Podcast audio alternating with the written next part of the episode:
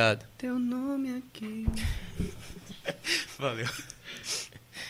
Trevas e morte. E pode? 3, 2, 1 e. Estamos ao vivo. Galera, sejam bem-vindos ao episódio 32 do Pode Crer. Meu nome é William. Boa noite, pessoal. Tudo bom com vocês? Eu me chamo Tássio. Como vocês podem ver, hoje nós estamos sem a Emily aqui na mesa. Isso significa que a média de beleza caiu em aproximadamente 85%. Mas ela aumentou com o nosso convidado, que é o irmão Evilásio. É um prazer recebê-lo e a gente sempre começa perguntando quem é Evilásio. Quem é Evilásio, rapaz? Está aí um grande mistério que está sendo revelado aos poucos. Né? Aqui é as perguntas de cunho filosófico. o Evilásio é um irmão em Cristo que vive a vida da igreja, que procura servir os santos, as igrejas. É, Inicialmente, sou marido da irmã Luciane. Sim. Quero acentuar bem, tá? Sim. Ah, fala pra... O senhor estava falando que tem uma confusão, geralmente chama de outros nomes. Como é isso? Exatamente. Inclusive, quando eu fui casar, né, em dezembro de 96, os irmãos convidados, né, que estavam ali testemunhando a nossa união matrimonial, começaram a orar, né? Ó, oh, Senhor, abençoe o irmão Evilásio, abençoe a irmã Lucilene, abençoe a irmã Luciene, abençoe a irmã Ciflene e tal, mas eu falava, gente, eu estou casando com muita gente aqui, né? casando só com a Luciane. Então, os irmãos têm dificuldade de assimilar o nome da Luciane, né? Então, é comum colocarem Luciana e por aí vai. Oraram Mas, por todo mundo, menos pela que... esposa.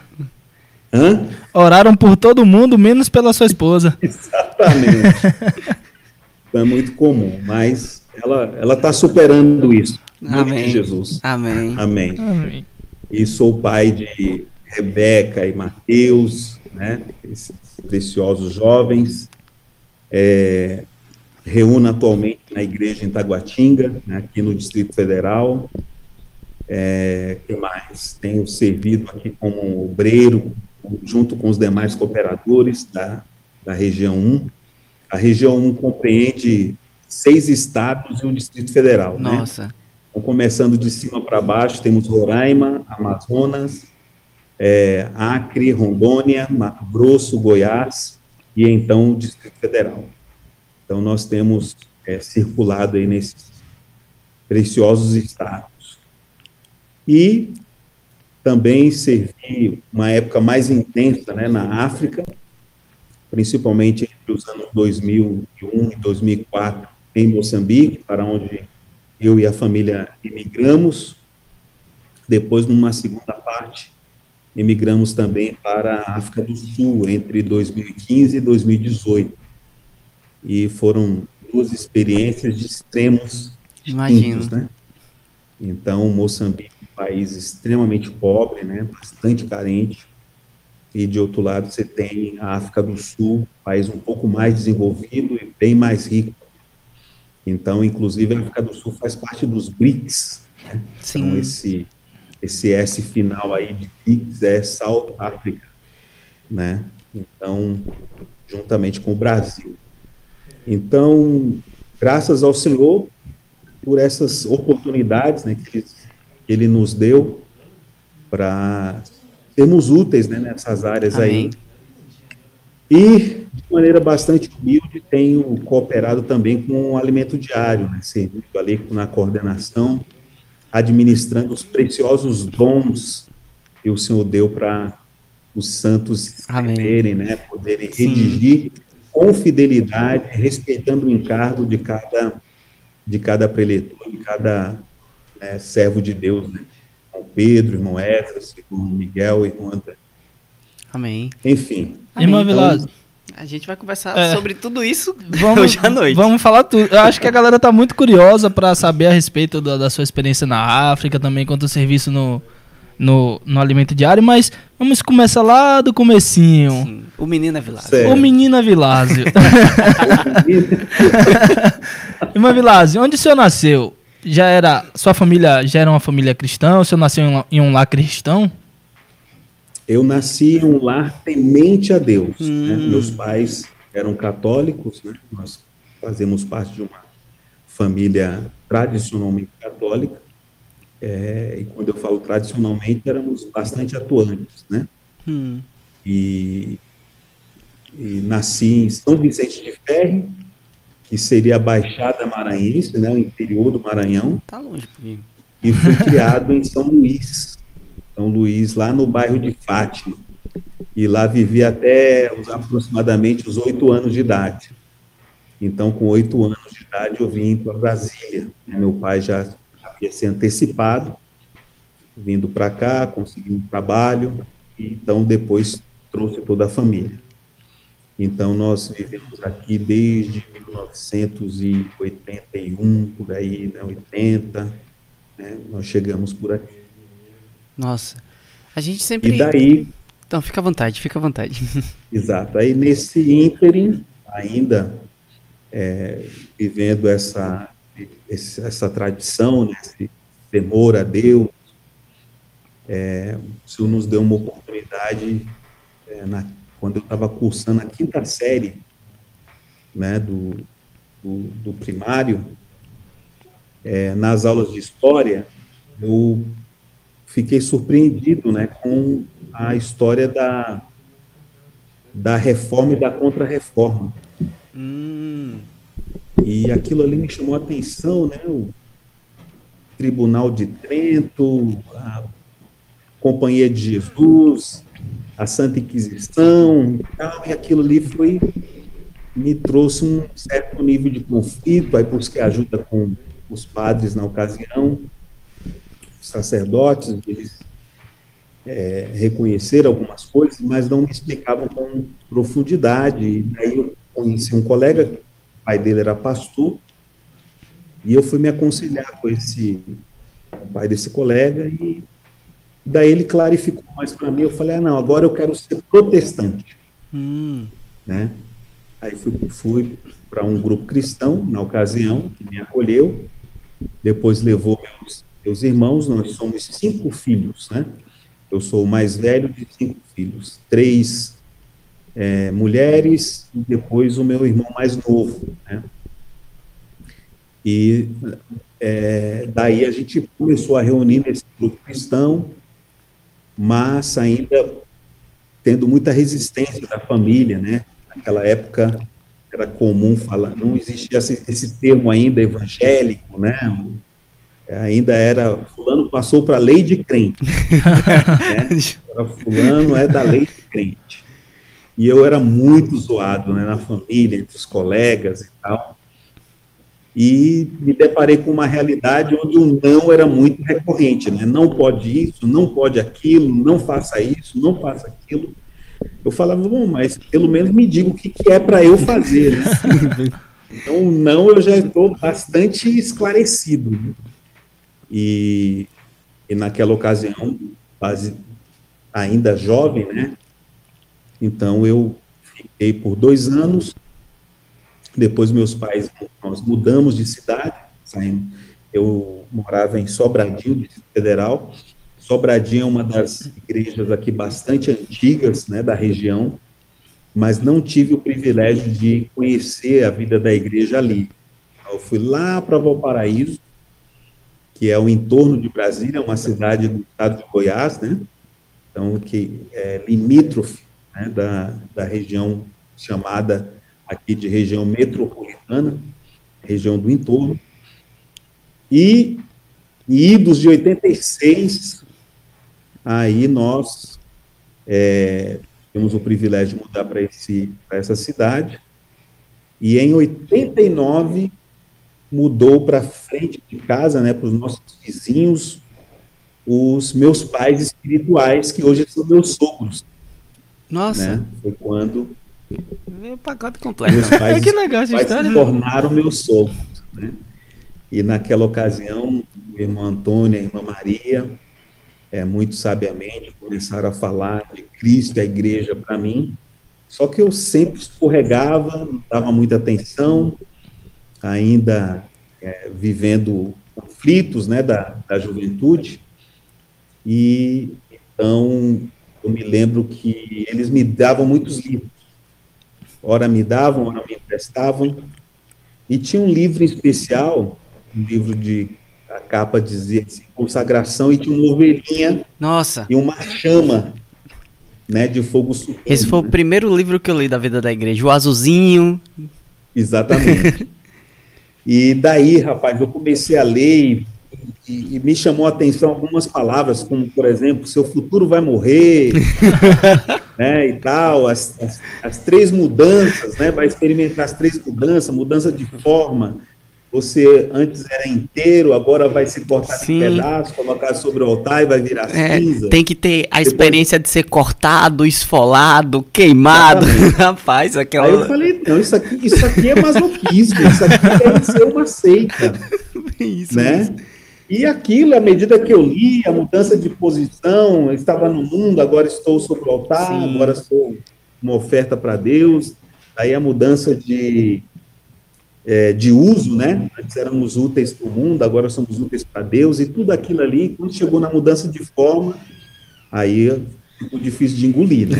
Sim. Então, o que que, que que aquele livro me proporcionou? As dúvidas me levaram a ter uma comunhão com um irmão. Então, esse irmão, né, meu, meu sogro hoje, me explicou o que que se, que que se tratava aquela figura. E daquela parte em diante, ele aproveitou que a guarda estava baixa E saiu a falou tiro. do batismo, falou do cre- da segunda vinda de Cristo e Eita. tal. Eu falei, meu Deus, aí fui para casa é, nocauteado. e não conseguia dormir. Aí quando foi umas 5 horas da madrugada, eu me levantei, peguei uma toalha, esperei dar umas 6 horas, fui lá no quarto do meu pai, pedi a bênção para ele, né? Falei, pai, eu vou me batizar. Eita. Às seis horas da manhã, estava batendo lá na porta do, do irmão Antônio Reis, ele surpreendido, o que você faz aqui? Não, eu tô vim me batizar. E como nas proximidades da nossa, da, da nossa moradia tinha uma, uma bica d'água natural, né? Então nós fomos para lá e fomos, eu fui batizado em nome de Jesus para Amém. dentro do Amém. Aleluia. E aí começou uma longa história, né? Isso aí, com 17 anos de idade, Nossa. então eu conheci a vida da igreja, então, a vida da igreja é muito simples, as reuniões principais eram as reuniões nas casas, né, principalmente na casa desse casal, que cuidou da gente, né, mais tarde veio o Eliseu, o Edivaldo, né, veio a família dele e, e- e outros jovens, outros preciosos irmãos, também foram acrescentados a essa maravilhosa vida da igreja ali no início. Entendi. Mas, Vilásio, é, o senhor disse que os seus pais eram católicos, agora o senhor entrou para a lei de crente Uhum. e eles ainda continuaram lá. Se eles continuaram, como foi essa relação de o senhor ali dentro, seguindo é, determinados preceitos que agora eram se chocavam, imagino, com Uhum. aquilo que, que os seus pais acreditavam. E eu acredito que tem uma galera que tá numa situação meio parecida. E como foi essa experiência de dentro de casa? Seus pais católicos praticantes, não era só católico ali de ir pra missa às vezes, Exato. praticantes e o senhor agora na lei de crente. Exato. Então, como eu estava ali, era um adolescente né, na época, era, digamos assim, eu colocava escanteio né, as críticas e procurava, de alguma forma, é, entender que era um posicionamento, estava muito claro, né, por conta do que eu, do que eu sabia do que era aquela, aquele, aquele grupo, e, ao mesmo tempo, o que, que representava o protestantismo dentro do contexto histórico, né? Então, eu, eu- é, digamos assim, como eu tinha muito, tenho né, muito respeito pelos meus pais, né? meu pai já faleceu, mas minha mãe, enfim, então a gente ficava calado, né? Então, eu sou daquela época que um olhar do pai dizia muita coisa, né? e o carinho da sandália, né, o carinho das palmadas, né, então era demonstração de amor, né, calor humano. Então a gente não tinha muito que argumentar muito não, tinha que ficar calado, ficar aqui convicto só no seu coração, no interior. E eu me lembro que a última surra que eu apanhei do meu pai foi, foi por uma crítica. Nossa. Um vizinho meu, é, muito querido, muito pouco, né? Aí veio falar, ai, Velasco, não é possível que você crê Adão e Eva deu origem a toda a humanidade e tal. E eu sou muito brincalhão, né? Então, aí eu fui virei assim, ó, fulano, se você veio do macaco, isso é um problema de família, né? Eu não vim do macaco, não. Eu acho que o senhor ah, mereceu. Esse vizinho ficou indignado, rapaz. Eu me recordo que meu pai tinha expectativa de que ele fosse entrar em casa, ele não entrou. Aí meu pai perguntou, cadê fulano de tal? Eu falei, é, fulano de tal fez uma brincadeira aqui, eu devolvi na mesma moeda, ele ficou irritado e saiu. E aí eu levei uma sua, porque aquilo foi considerado como uma falta de educação, de respeito com uma pessoa que era um pouco mais velha do que eu e tal. E eu falei, não, rapaz, eu tenho que ficar mais alinhado aqui, porque coisa não é simples, não. Sim. Mas o respeito pelos meus pais foi que, de certa forma, é, evitava a, os conflitos, né? Sim. Quando eu estava já vivendo a vida da igreja, aí o quadro ficou um pouco mais complexo. Né? Porque eu já estava com 17 para 18 anos, né? A caminho da, da tão esperada independência, né? Então, aí, já, de alguns, alguns momentos, eu, eu cheguei a respondê-lo, né? Eita. Mas é, sempre procurando, né, respeitar, considerar, né? Então, é, só antecipando um pouco a cronologia, Sim. eu me recordo que mesmo depois que eu casei, e, e, e aí eu tive uma outra experiência que não era mais só pertencer à lei de crente, foi quando eu, eu, eu recebi o chamado do Senhor, né, hum. para servir tempo integral, e aí que a coisa ficou pior, nossa. Embora já tivesse fora de casa, casado, né, com filhos a caminho, eu me recordo que meu pai, por vezes, a gente ia e um dia o Senhor tocou no meu coração e falou, Vilar, se você estivesse no lugar dele, você não teria as mesmas preocupações, né? Porque sim, a preocupação do meu sim. pai eram três, né? Era alimentação, era a formação, e era, que era que é a educação, e a questão da, finanças, né? Sim. Como, como lidar com isso, segurança e tal. E então sempre as nossas discussões eram, eram pautadas nessas questões. E foi quando eu me recordo que o senhor tocou no meu coração e disse assim: Olha, se você estivesse no lugar dele, você não teria as mesmas preocupações? Eu falei: É verdade. Então, e eu já havia decidido que eu não ia mais voltar lá para casa para conversar com meu pai, porque certamente esse tema iria vir à baila e a gente teria discussão de novo. Mas, quando o senhor me tocou, eu falei, não, eu voltei. Aí voltei, a gente teve um, meu pai então apresentou os argumentos dele e tal, novamente, como de costume. Eu falei, pai, se eu tivesse no seu lugar, eu faria a mesma coisa. Sim. Teria as mesmas preocupações. Meu pai ficou surpreso, né? Até que enfim ele concordou comigo. Aleluia, Deus. Agora, pai, eu vou te dar uma dica, né? Meu pai tinha o hábito de ele ficava rezando por mim, né? Eu falei, ó, pai, vou te dar uma dica. Agora o senhor vai rezar para Deus, para falar para ele, prover todas essas questões que o senhor tem, tem preocupação comigo. E certamente ele vai te ouvir e vai prover, né? Então, a vida em casa, principalmente nessa, quando você não tem pais, né, que comungam da mesma fé, o caminho realmente é o testemunho. Sim. Né, o testemunho. O testemunho fala muito mais alto. Só para vocês terem uma ideia, quando teve o verão 2000, né, surgiu aqui no, na região do DF, eu me recordo que a gente percorreu tantas cidades, estabeleceu igrejas em tantas, tantos lugares, e uma vez eu me perguntei, rapaz, eu consigo chegar numa cidade, levantar um grupo familiar e não consigo, é, digamos assim, viabilizar a conversão do meu pai. Nossa.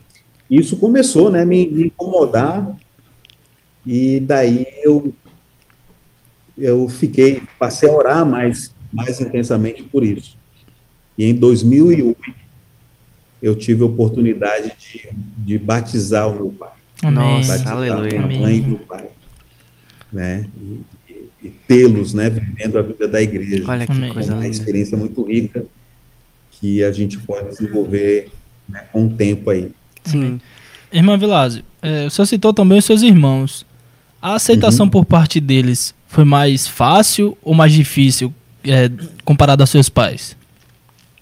Foi mais fácil, foi mais fácil. De certa forma, o filho mais velho, é, principalmente nesse, nesse contexto cultural que eu vivia, tem, tem respeito, né, como se fosse de pai, né? Sim, então, os isso. filhos mais velhos geralmente cuidam dos mais novos, né? Meus pais saíam para trabalhar e o cuidado deles ficavam com os mais, mais velhos, né? No Sim. caso, eu e minha irmã. Então, ter para eles, ah, agora vamos reunir em tal lugar, era mais simples, né? Sim. Com o passar do tempo, né, como é costume, né, a gente passa por essa fase da adolescência, os- as resistências ocorrem. Sim. Mas eles viveram um bom tempo a vida da igreja, né, e, e fizeram CEAP, e- enfim. Então, graças ao Senhor, é, foi, foi um pouco mais fácil. Amém. Sim. Quando eu casei e, e, consequentemente me ausentei de casa, eh, teve aqueles momentos né, de esfriamento e tudo mais, mas depois eles foram vendo que não, não tem outra alternativa não. Sim. Né? A semente já estava plantada e era forte, é forte. Sim. É interessante o senhor trazer esse, esse contraste cultural, porque hoje a gente tem uma juventude cristã que é um pouco mais afoita. Parece que doida para receber uma unção de. uma unção, uma unção luterana. né, que parece que se converte, aí começa a ler ali sobre os, os cinco solas da reforma, lê um pouquinho sobre Calvino, e aí já quer chegar em casa e brigar com todo mundo e brigar com dentro da igreja, não reconhecendo submissão. E aí a gente tem esse contexto hoje que quando o senhor traz uma coisa assim totalmente diferente, tá, eu tava ali, mas eu não fui não fui luterano ali dentro de casa, não cheguei com as verdades bíblicas e coloquei assim na- no rosto do meu pai, só disse, tá bem, pai. E isso pode até gerar frustração por parte é, de quando não, não ocorre aceitação por parte dos pais, por conta muito desse comportamento que você falou. E, e acaba tendo é, pessoas que desviam, pessoas que enfraquecem na fé, né? Tipo Uma unção revolucionária. Acho que é aquilo que o, o próprio Salomão, quando ele está escrevendo a Eclesiastes, ele fala sobre a juventude, né? Basicamente ele diz, a juventude tem que acabar. Né? Basicamente ele diz, jovem, jovem é burro. é o que ele está dizendo. Precisa aprender com o tempo sobre lições de sabedoria, né? Em outras palavras, ele está dizendo que a gente ainda não é muito sábio nessa região. E às vezes esse afoite de... de mostrar as verdades acaba ferindo as relações com as pessoas, inclusive familiares, né? Isso é uma pena. Exatamente. É, tem uma frase do servo de Deus que diz assim: os crentes leem a Bíblia e os incrédulos leem os crentes. Né? Então foi isso que eu experimentei na minha experiência, né, pessoal, que meu pai estava me lendo. É tanto que o contexto da conversão dele foi muito interessante, foi bem antagônica. Pode contar pra gente. Eu me recordo que eu estava, fiz uma viagem para a África no ano de 2008, e como o, o plano de saúde da minha mãe, né, funcionária pública, ela era melhor atendida em Goiânia, né, nessa altura eu já morava em Goiânia. E as condições para o plano de saúde dela eram melhores em Goiânia, então minha mãe passou um tempo lá em casa. E minha esposa cuidou da minha mãe. E nesse ínterim, enquanto eu estava viajando, minha esposa então pregou o evangelho para minha mãe. Aí minha mãe se converteu e falou assim: só que para eu ser batizada eu vou esperar uma, o, o Evilásio chegar. Né? Daí eu cheguei, a Luciana me contou as boas novas e tal, e daí a gente batizou minha mãe.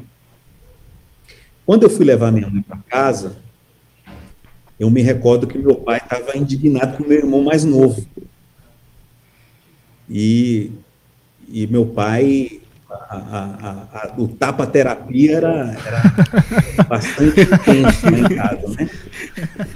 Então, tapa-terapia foi, foi meu, meu, minha ajuda durante muito tempo, né? O psicólogo. Yeah.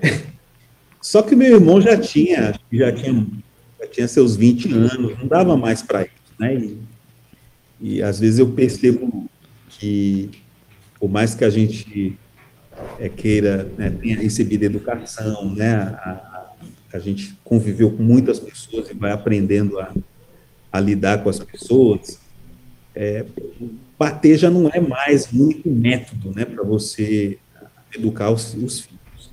Disciplinar dessa maneira já não é mais o método ideal. Então, quando meu pai não conseguia, via que não podia mais fazer isso, ele gritava, né? Falava alto, forte. Né? Então, aquilo ali era soava como um cinto, né? Nos lombos. E meu pai começou a conversar, e meu pai é bem articulado, né? Era, era bem articulado nas palavras, né? E tal. E ele então começou a falar para o meu irmão, né? Fez um discurso duro para ele. Nesse discurso ele usou a expressão: você precisa nascer de novo para a sua vida pessoal, você precisa nascer de novo para a sua vida acadêmica, você precisa nascer de novo para a sua vida profissional, né? E tal. E nós éramos cinco ali na mesa e pouco a pouco minhas irmãs foram saindo, né? E foi ficando ali nós três, né? Eu, meu pai e meu irmão. E daí eu peguei essa expressão, né? Nascer de novo. Aí eu sei que meu irmão falou assim: olha, eu, eu jamais é, discuti com o Senhor, te contrariei e tal, mas hoje eu não vou fazer isso, não, hoje eu vou te contrariar. Começou também a argumentar com meu pai. Meu pai se emocionou, assim, ameaçou chorar, né? Aí foi quando eu entrei, eu falei, pai, o senhor falou uma coisa aí muito importante, nascer de novo. Eu sabia que essa expressão foi usada pelo Senhor Jesus em João 3, né, quando o Senhor foi falar com Nicodemos, pessoa com uma índole altíssima, um caráter elevado, uma humanidade ilibada e tal, né? Mas o Senhor falou para essa pessoa que ela precisava nascer de novo. Nascer de novo é nascer de Deus. E daí comecei a falar, e eu me recordo, falei, ó oh, pai, a religião nos ensinou que primeiro a gente é batizado para depois crer, né? Se crer. Mas a Bíblia nos diz, aí abrir lá em Marcos 16, 16, ó, a todo, é, quem crer e for batizado será salvo, quem porém não crer já está condenado. Falei, olha, veja a ordem desses verbos, pai. Primeiro é crer e depois ser batizado. Mas a gente aprendeu o contrário, né?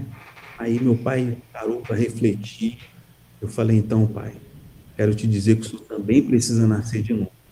Nossa. Meu pai começou a chorar e a gente foi, levou ele lá para o banheiro e batizamos, né, meu pai?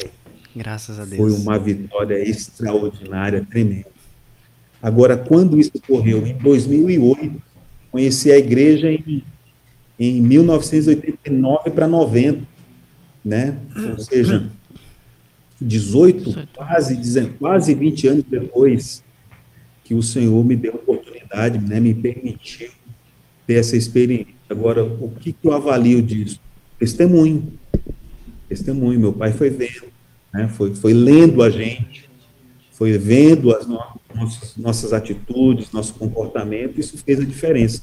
É tanto que alguns amigos, né, é, chegados da, da, família falavam, olha, seu pai te considera como um irmão, como, como até mesmo um pai, né, que aconselha, que, a quem ele, ele considera altíssima conta, né. Então, essa questão do testemunho é, é crucial para Amém. aqueles que ainda não têm noção dessa fé. Sim, sim. É, Eu me essa... recordo, né, só para incrementar um pouquinho, que uma das coisas assim, que foi forte na minha experiência de, de conhecer a vida da igreja foi que, você sabe, a nossa vida da igreja é muito intensa, né? Sim. Na, na pandemia você tem reunião todo dia, né? Aqui tem segunda a domingo tem reunião. Já estou até tonto de ver tanta live, né? Mas, e no presencial não era muito diferente. Então, foi uma mudança radical. Meu pai me vendo sair, entrar de casa, sair, entrar de casa, já cedo me envolver com o serviço da igreja e tudo mais. E eu me lembro que eu estava passando pela sala ele assistindo televisão, ele levantou e deu um tapão assim no meu peito. Eu falei, pai, o que aconteceu? O que, que foi, pai? Falou, para onde você está indo? Eu estou indo para a reunião, como eu faço sempre. Ele falou, é, esse é o problema. Você sempre vai para a reunião. Nossa. Quantas vezes você pediu para mim, para eu, então, te permitir ir para a reunião?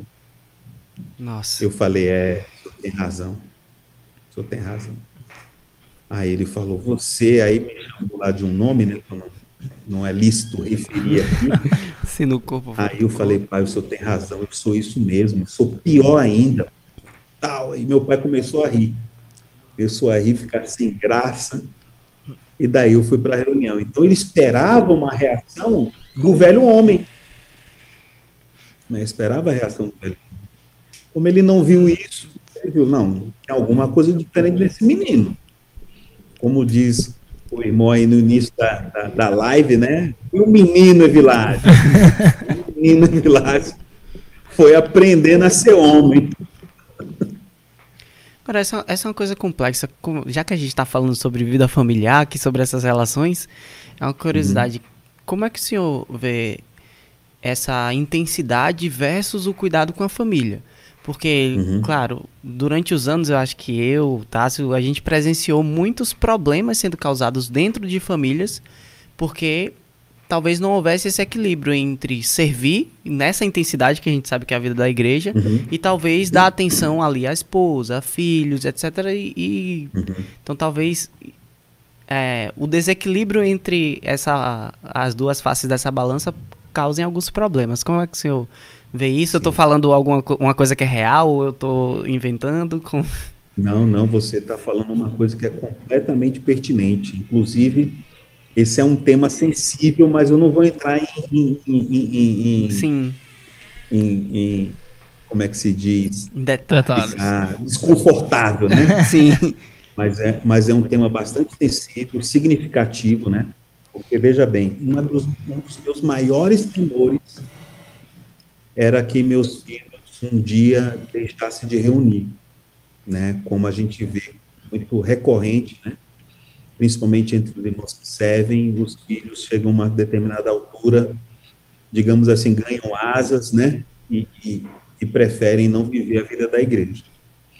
E isso era uma coisa muito que me preocupava muito. Presenciei, né, irmãos que recuaram de algumas responsabilidades na igreja porque não viam em casa um testemunho à altura para estarem desenvolvendo determinado serviço. Né? Então, isso aí me preocupava muito. Então, nesse período de serviço a Deus, realmente a vida da igreja ela exige muito de você, né? Principalmente quando você tem ali os, os tais jumentinhos, né? Esses jumentinhos são postos mesmo para trabalhar, né? Como é minoria, então vira até o gigante Atlas, né? Tem que carregar tudo nos ombros. Né? E, e, durante um tempo eu, tive, eu vivi esse extremo, onde minha esposa tinha que assumir mais, o, além do papel dela, o meu papel, né? Isso daí durante a, a infância e a adolescência dos meus filhos. Uma parte da adolescência dos meus filhos. Embora eu me desdobrasse para tentar dar atenção, sempre procurando algum, algum, tipo de equilíbrio, mas a obra, cada vez mais você vai sendo Sim. sugado, você vai sendo, é útil e vamos... É muita necessidade. Vamos colocar né? esse homem em todas as carências que existem aqui, né? E eu, eu dificilmente dizia não, né? Dificilmente dizia não. E aí chegou um momento na minha vida, né, que foi quando a gente foi para África do Sul, que eu vi a necessidade de ponderar um pouco mais sobre isso. Entendi. Os filhos já estavam saindo da, da adolescência, né, indo para a juventude, e daí eu comecei a, a considerar, a ponderar isso, e foi quando eu é, ganhei luz em 1 Timóteo, capítulo 3, versículos 4 e 5, né? Pode ficar tranquilo que eu não vou ministrar mensagem, não. Não, mas pode, pode, pode ler pra gente. 3, 4, 5 diz assim, né? Quando fala sobre as recomendações para os presbíteros. E que governe bem a própria casa, criando os filhos sob disciplina, com todo respeito, pois se alguém não sabe governar a própria casa, como cuidará da igreja de Deus? Nossa. Veja, pré-requisito, isso aqui foi escrito há quase dois mil anos atrás, mais de dois mil anos atrás, e é uma coisa que nos confronta, né? Nos confronta. Então, se não cuida da casa, como cuidará da igreja de Deus? Isso aqui, em determinada altura, você lê a Bíblia, né? Faz a leitura da Bíblia anual, em alguns momentos esse texto não brilha. Sim. Mas chega a determinado momento na sua vida que esse texto toma uma proporção, uma evidência tamanha, que você é levado a refletir e a considerar como é que está a sua casa, Sim. que te qualifica a servir a igreja, né? Sim. Então aqui a casa que qualifica, não é o serviço da igreja que me qualifica a servir em casa, é a casa que me qualifica. Nossa. Isso aí foi Uau. considerando, considerando, e daí, em virtude de alguns, alguns conflitos, dificuldades que a gente passou, eu então pedi para voltar, né, eu voltei do Brasil, do, da África do Sul do Brasil, para, dentre outras coisas, colocar em ordem a minha casa. Nossa. Né? E eu, eu, eu consegui obter a compreensão dos irmãos nesse sentido, né? Amém. Os, os companheiros de julgo. E daí ganhei luz ainda mais sobre isso quando a gente lê o que eu chamo assim de a comissão geral e a comissão específica, né? Sim. de, de Deus para o homem. Então, em Gênesis 1, 26, né, 28 melhor, que a gente está bastante, texto bastante conhecido, diz assim, e Deus os abençoou e lhes disse, sede fecundos, multiplicai-vos, enchei a terra e sujeitai, dominar sobre os peixes do mar, sobre as aves dos céus e sobre todo animal que rasteja pela terra. Então, a primeira comissão que Deus deu para o homem é toda a terra. Sim. Qual o limite? A terra. Só que antes disso se alcançar, tem Gênesis 2,15, Sim. que diz: Tomou, o Senhor, Deus, ao homem e o colocou no jardim do Éden para o cultivar E o guardar. e o guardar. Então, quer dizer, como é que esse homem iria dominar sobre toda a terra? Começando pelo jardim. Sim. Então, o sucesso dele no jardim seria o sucesso dele para toda a terra. Né? O Senhor Jesus, de alguma forma, também falou isso, dizendo assim: olha, seja fiel no pouco, e sobre o muito te colocarei. Então, o pouco aqui é esse jardim, e o muito é toda a terra. Sim. Então, o jardim, o sucesso do homem no jardim, qualificaria ele para dominar sobre toda a terra.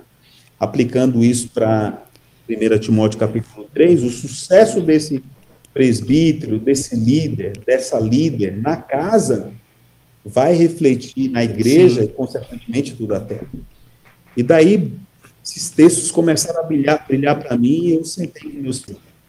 Se eu devo voltar a trabalhar, se eu Sim. permaneço como tempo integral.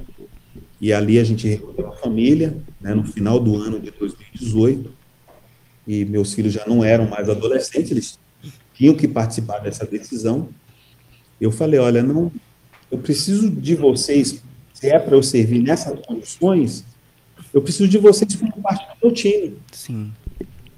Porque como é que eu vou cuidar dos jovens se os meus jovens não estão bem? Uau. Como é que eu vou cuidar de família se a minha família não está bem?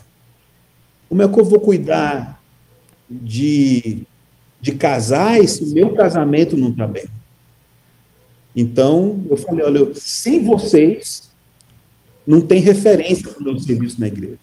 Não Sim. tem referência para o meu serviço na obra de Deus. E depois dessa comunhão, um dos meus filhos falou, né? Não, pai, a gente vê claramente que o senhor nasceu para isso. Amém. Aleluia. Não consigo ver o senhor fazendo outra coisa, né? E ali fizemos um pacto, né? De vez em quando esquecem, né? Mas a gente faz lembrar, né? Vai ali, né?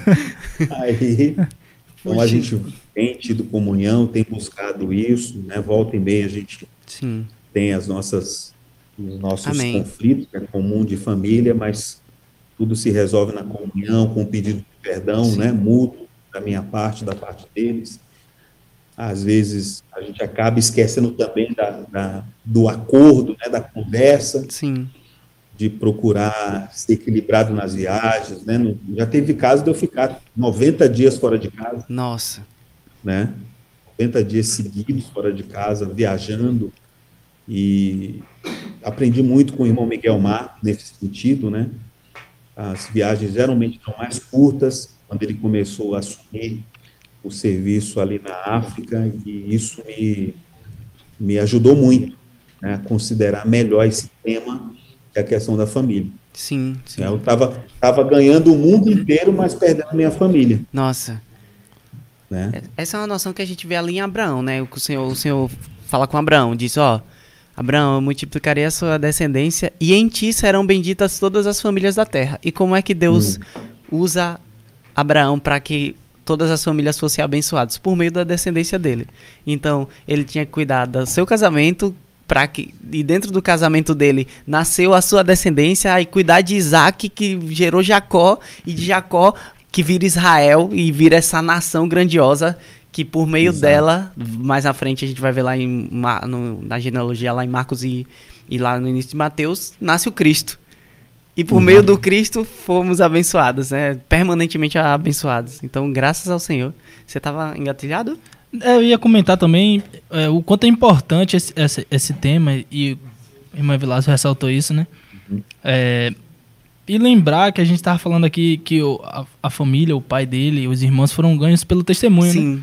E, e essa parte também é muito importante, porque o que, que adianta tá todo mundo é, de fora olhando, ah, mas o, irm- o irmão tal faz tantas coisas e é tão bem, a família deve ser tão preciosa, e dentro da casa os filhos falam, não, mas meu pai ou minha mãe não, são, tão- não, é, não é bem assim como as pessoas pensam e tal. E esse testemunho é muito importante pra- Inspirador, né? pra dentro de casa e De inspirador. ter incluído a família dentro da decisão. Nossa, incrível isso. É. E já que estamos falando em família, um tema que é bastante aclamado aqui entre nosso público. Sempre perguntamos. Sempre perguntamos. A galera sempre pergunta, interage também no chat. Irmã Vilásio, como o senhor conheceu a sua amada? A Luciane. Luci- Luciane. Acertei. E em nome de todos os irmãos que já erraram o nome dela, eu peço perdão.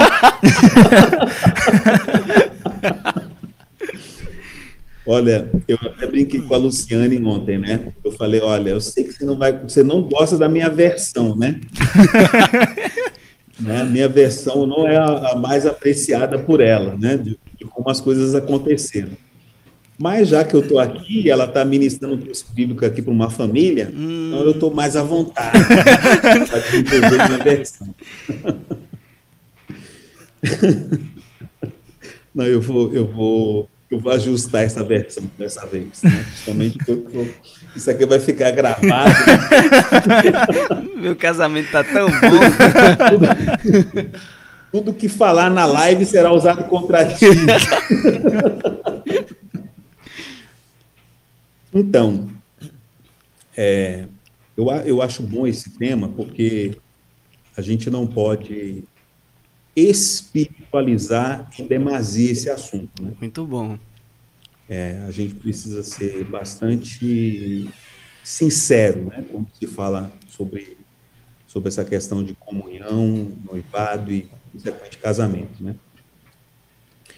É, primeiramente, eu servia com uma jovem chamada Luciane, Ah, né, era uma jovem, filha de casal preciosista, né, também um- a primogênita de seis filhos, né, nossa.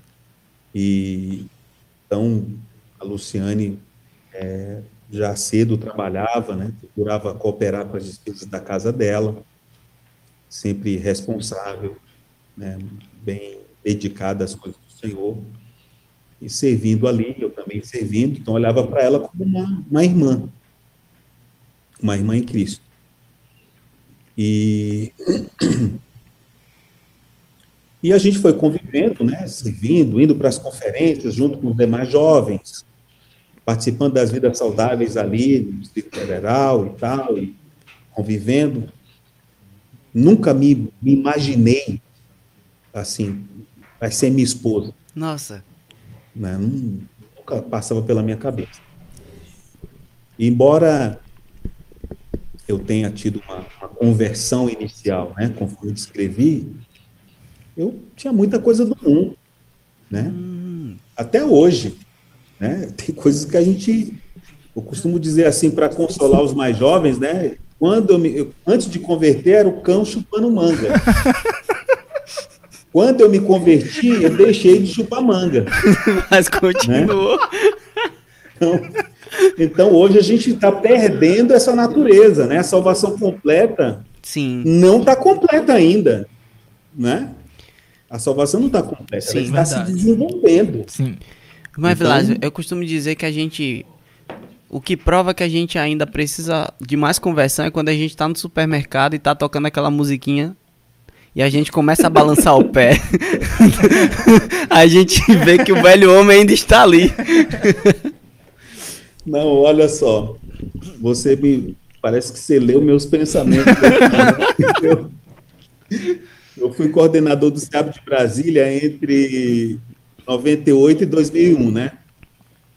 E era muito comum os coordenadores irem pegar os alunos, né, no, nas rodoviárias da vida e tudo mais. Andar de ônibus ainda naquela época era, era um luxo, né?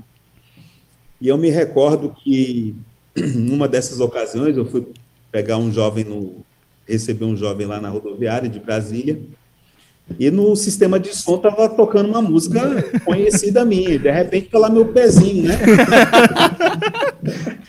Ministério do Louvor Roupa Nova. Eu falei, meu Deus, me livra, Senhor. né? Bom, aí, servindo com essa jovem, é, daí um dia, é, já estava com o quê? Com 22 anos. É, estava com 22 anos, é, perto de me formar, né? 22 para 23 anos me, me formei com 22 e colei grau com 23. Né? Minha turma formou no ano de 94, mas a gente só colou grau em 95. Isso. Aí já estava trabalhando, em 96. Aí, exatamente. Em 96 já formado.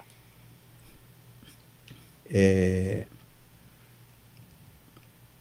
uma irmã me, me abordou e falou assim: Olha, a irmã Luciane tem sentimento por você. Eita. Opa. Falei, sentimento por mim e tal. Ela acabou de entrar aqui, ó. Acabou de entrar aqui em casa. Ah, ó, se quiser aparecer, Opa. vai ser uma honra. Inclusive. Luciane, depois vem cá, tá?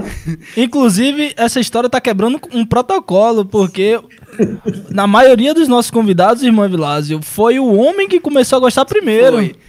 É, né? É. Pois é, Essa é a parte da versão que ela. né? Descobriu. Agora entendemos. Agora entendemos. ok, aí. Bom, aí procurei os irmãos responsáveis, né, que serviam comigo na época. Falei, olha, surgiu esse comentário aqui, não falou sobre isso.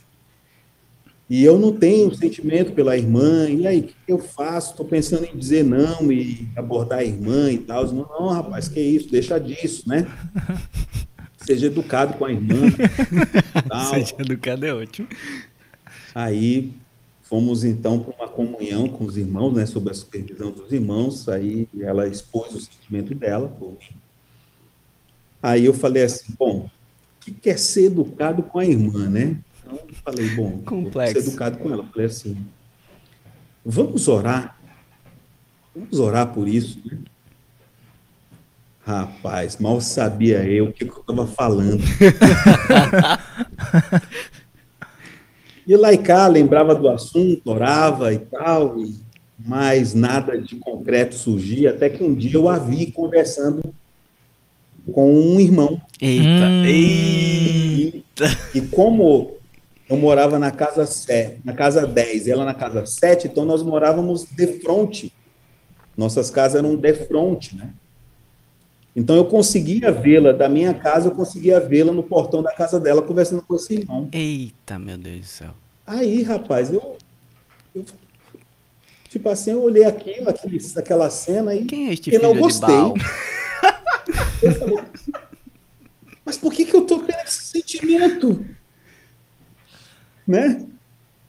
Rapaz, você acredita, rapaz, que eu comecei a ver aquela irmã como minha futura esposa? Acredito. E eu esperei, aqu- aquela conversa não, não- não terminava, rapaz, dela com aquele irmão. Eu falei, meu Deus, tal. aí até que o irmão saiu, né? glórias. despedir e tal, ela entrou para casa dela. Deus é fiel. Falou, é agora que eu vou lá. Aí fui lá, abordei os pais dela, falei, ó, eu gostaria de ter comunhão com a sua filha. Eita! Rapaz! Tal, Isso é ser educado. quero ter comunhão com a sua filha e quero contar com a bênção de vocês para essa, essa, essa questão. Ela veio do, da- do quarto dela, né? Alegre e tal. Essa é a minha versão, né? A minha memória ainda faz lembrar. Luciane, depois vem aqui confirmar, tá? Ou desconfirmar. Vem dar o seu like aqui.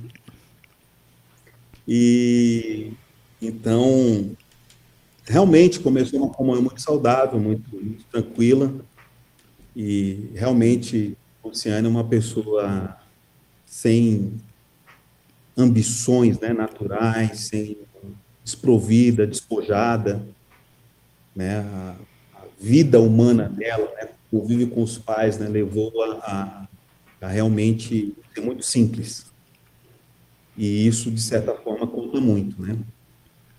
E ela estava disposta a construir algo comigo. Né? Não tínhamos nada, absolutamente nada, senão desejo de, com o nosso casamento, servir o Senhor. Nossa. Né? Bom, o que, que, eu, o que eu não queria espiritualizar? Cara, eu casei com alguém que tem corpo, alma e espírito Sim. né? Então, era uma pessoa atraente aos olhos, né? Psicologicamente, né, na, na alma dela, uma pessoa sensível, pessoa educada, né, agradável, né? Tinha um- uma, boa, uma boa conversa, né? Um amante da história. Então, tudo isso foi completando, né? Foi se tornando atraente a cereja do bolo é a parte espiritual, né? Eu até brinco com ela, né? Antes era um- uma tabinha, agora já tem carne, né? Já tem coisas, né? E tal. A gente não pode Mas, comentar assim, sobre isso. Respeito, obviamente. E, e a gente brinca com essas coisas do passado, né? E graças a Deus desenvolvemos uma, uma amizade muito, muito gostosa, né? As dificuldades pelas quais passamos e tal. E os irmãos sempre dando apoio, né?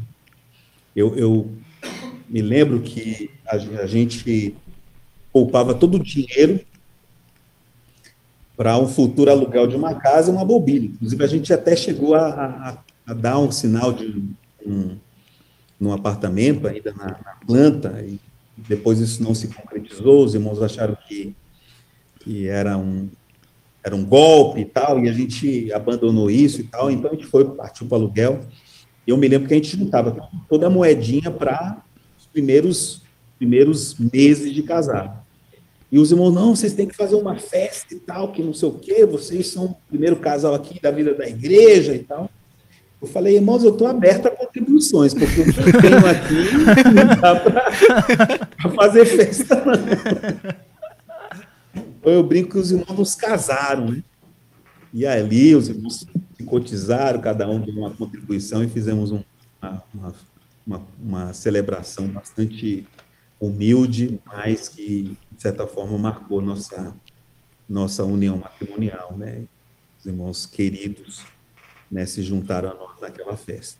Então, foi muito bom, graças ao Senhor. Hoje, não me arrependo né, disso, acho que foi importante, a iniciativa dela também foi importante, né? Enfim. Pergunta polêmica, irmão Evilásio, sobre esse assunto. Sim. Eu acho, agora eu quero perguntar se o senhor acha. O senhor acha que a hiperespiritualidade ou o estabelecimento de padrões que às vezes são inatingíveis e que às vezes a pessoa que está estabelecendo, na maioria das vezes a pessoa que está estabelecendo nem alcançou esses padrões, Uhum. podem ser traduzidos como falta Pré-requisito? não, tá- também. Mas eu, eu me refiro a.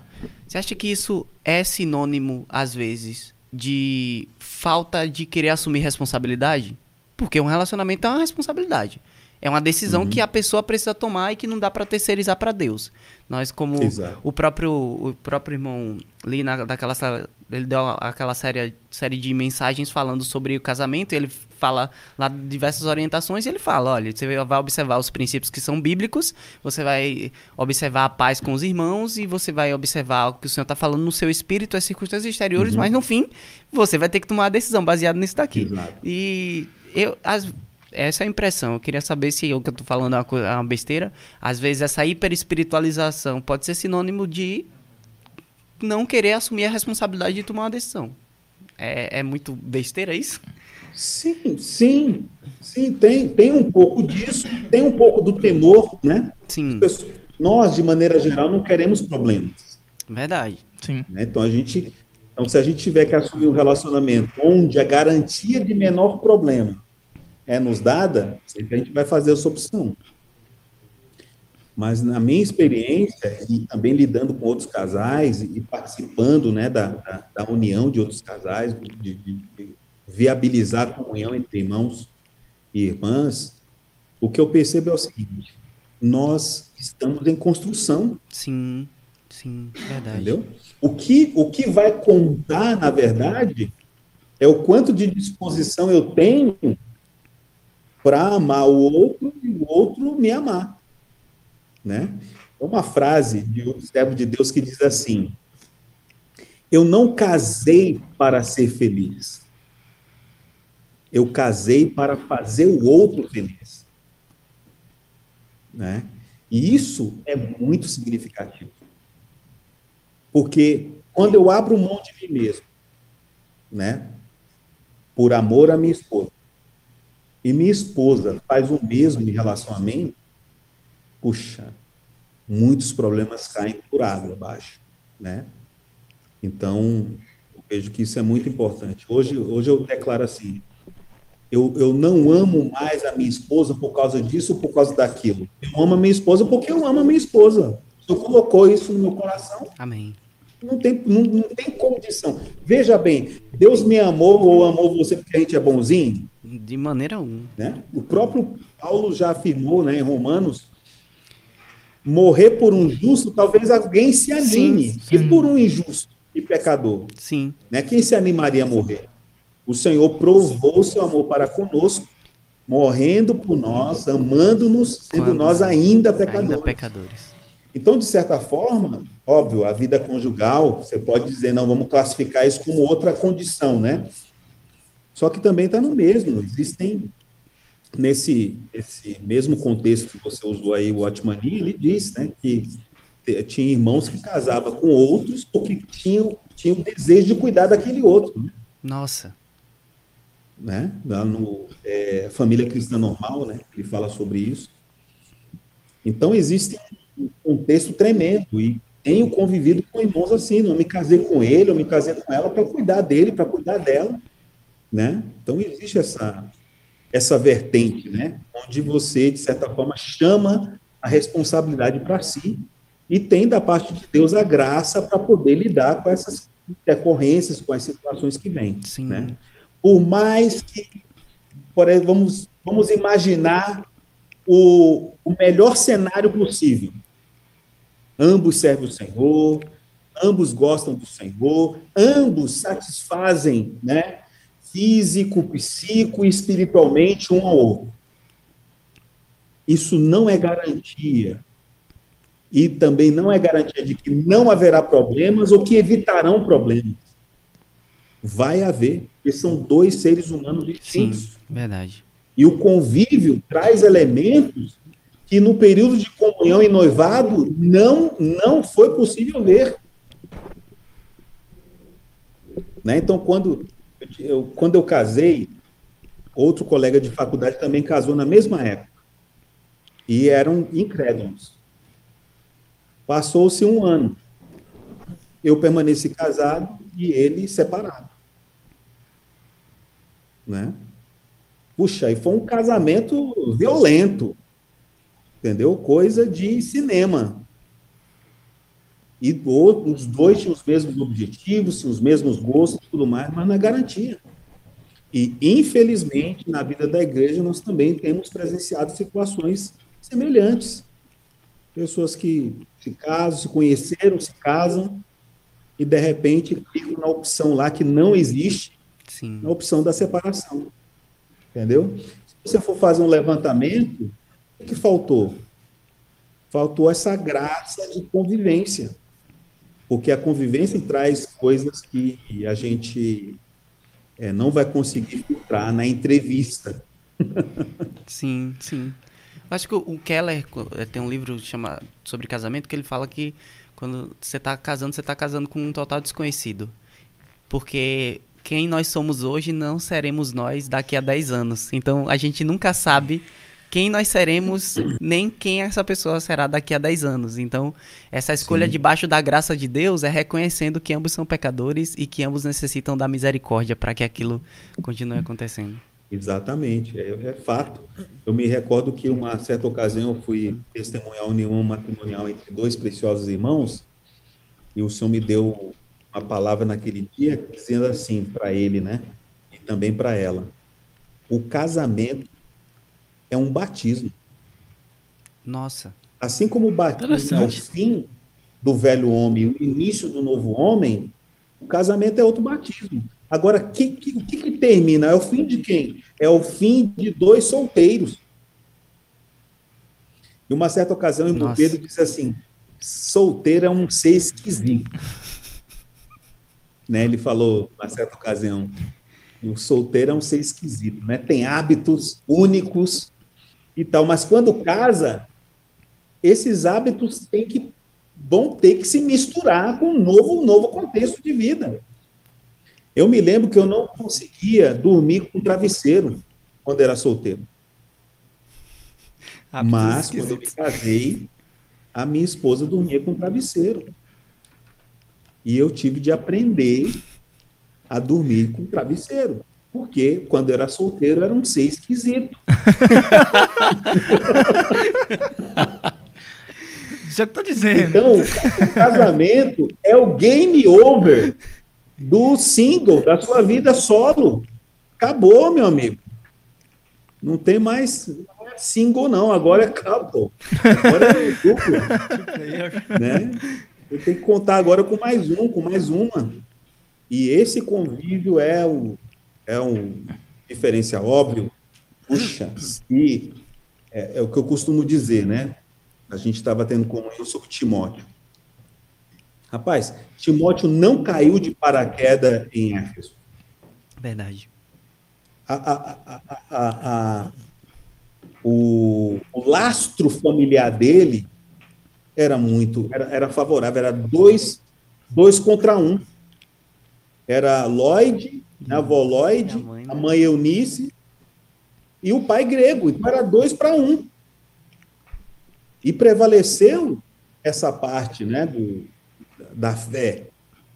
Depois você tem uma, uma informação ali que Atos traz de que ele tinha bom testemunho nas igrejas da região onde Sim, ele vivia. Verdade.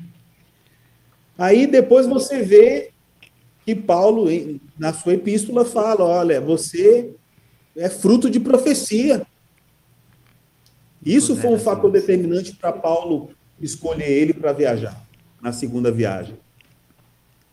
Então, quem fica, quem, quem é deixado em Éfeso é alguém que tem lastro. Sim. Agora, óbvio, dentro desse lastro, né, nesse, nessa estrutura aí, tem um jovem de 18, 19 anos servindo numa igreja de envergadura importantíssima para a Ásia. Então, se você quer casar, você tem que ter esse laço, né?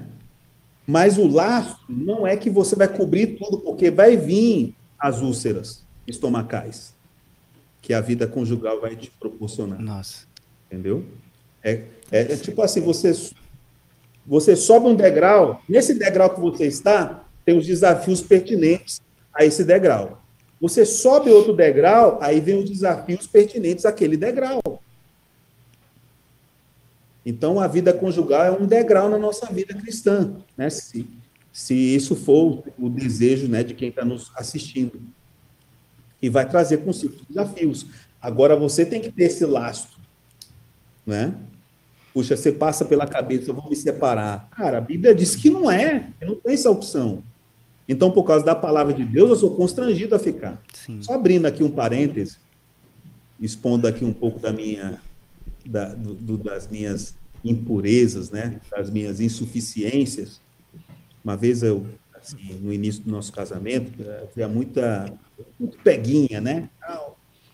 Aqueles peguinha de vestibular que ninguém te ensina, né? Aí eu me recordo que eu fiquei indignado numa dessas ocasiões e saí, fui espairecer um pouco a cabeça, e eu falei assim, cara, Senhor, casamento é isso? Essa discussão, essa opiniões distintas e tudo mais. Aí eu falei, Senhor,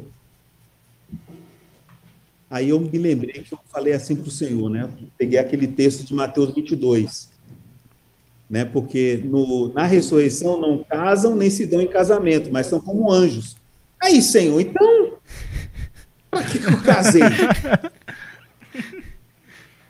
Aí um cicio tranquilo e suave veio ao meu coração e disse assim: se você não sabe estar casado com a sua esposa, você não estará qualificado para se casar comigo na minha vinda. Nossa, Senhor Jesus. Desculpa a expressão, mas eu coloquei o rabinho entre as pernas e voltei para casa. Olha, eu te amo demais. Entendeu? Sendo intransigente ou não, né? isso aqui é um ensaio para o verdadeiro casamento. Amém. Amém. Amém. Irmã Vilásio, é, já que estamos falando em subir degraus, teve o, o degrau do casamento e depois vem o degrau do seu chamamento para ir para a África. Certo. Como que, como que o senhor lidou com esse chamamento e como a sua esposa também lidou com esse chamamento? Já era algo que ela já tinha recebido também? Ou, ou ela recebeu só depois? É aí que eu digo que eu acertei na loteria. Um pouco antes dessa, dessa, desse momento, né, que primeiramente ocorreu em 2001, depois em 2015, eu queria te, te falar um pouco do, de um contexto que a gente viveu. Sim, fica à vontade. E o senhor deixou claro que eu casei com a pessoa certa. Eu me lembro que a gente estava. É, eu trabalhava, ela trabalhava, e em 98, me veio um sentimento de insatisfação com o meu trabalho. E eu gostava de lidar com informática, dava aulas, né? Eu gostava muito de, de matemática, física, né? Cheguei a dar aula em cursinho e tal. Isso é estranho. E eu gostava muito disso. Então eu uma parte do meu tempo eu dedicava para a questão de informática e outra parte para lecionar.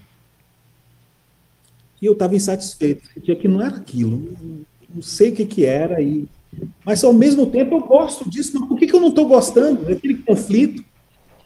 E um dia o Salomão estava ministrando, o irmão Solomon Mar, estava né, ministrando uma conferência regional em Brasília, e a gente participando, ele falou que o livro de Brasília já contava com dois anos com um casal do Pará e não tinha gerado nenhum casal para cuidar do expolivo da nossa própria região naquela ocasião. E daí eu senti será que o Senhor colocou essa insatisfação no meu coração eu poder estar disponível para Ele? E daí eu, na agenda, onde eu estava anotando a mensagem, eu fiz um recadinho para minha esposa.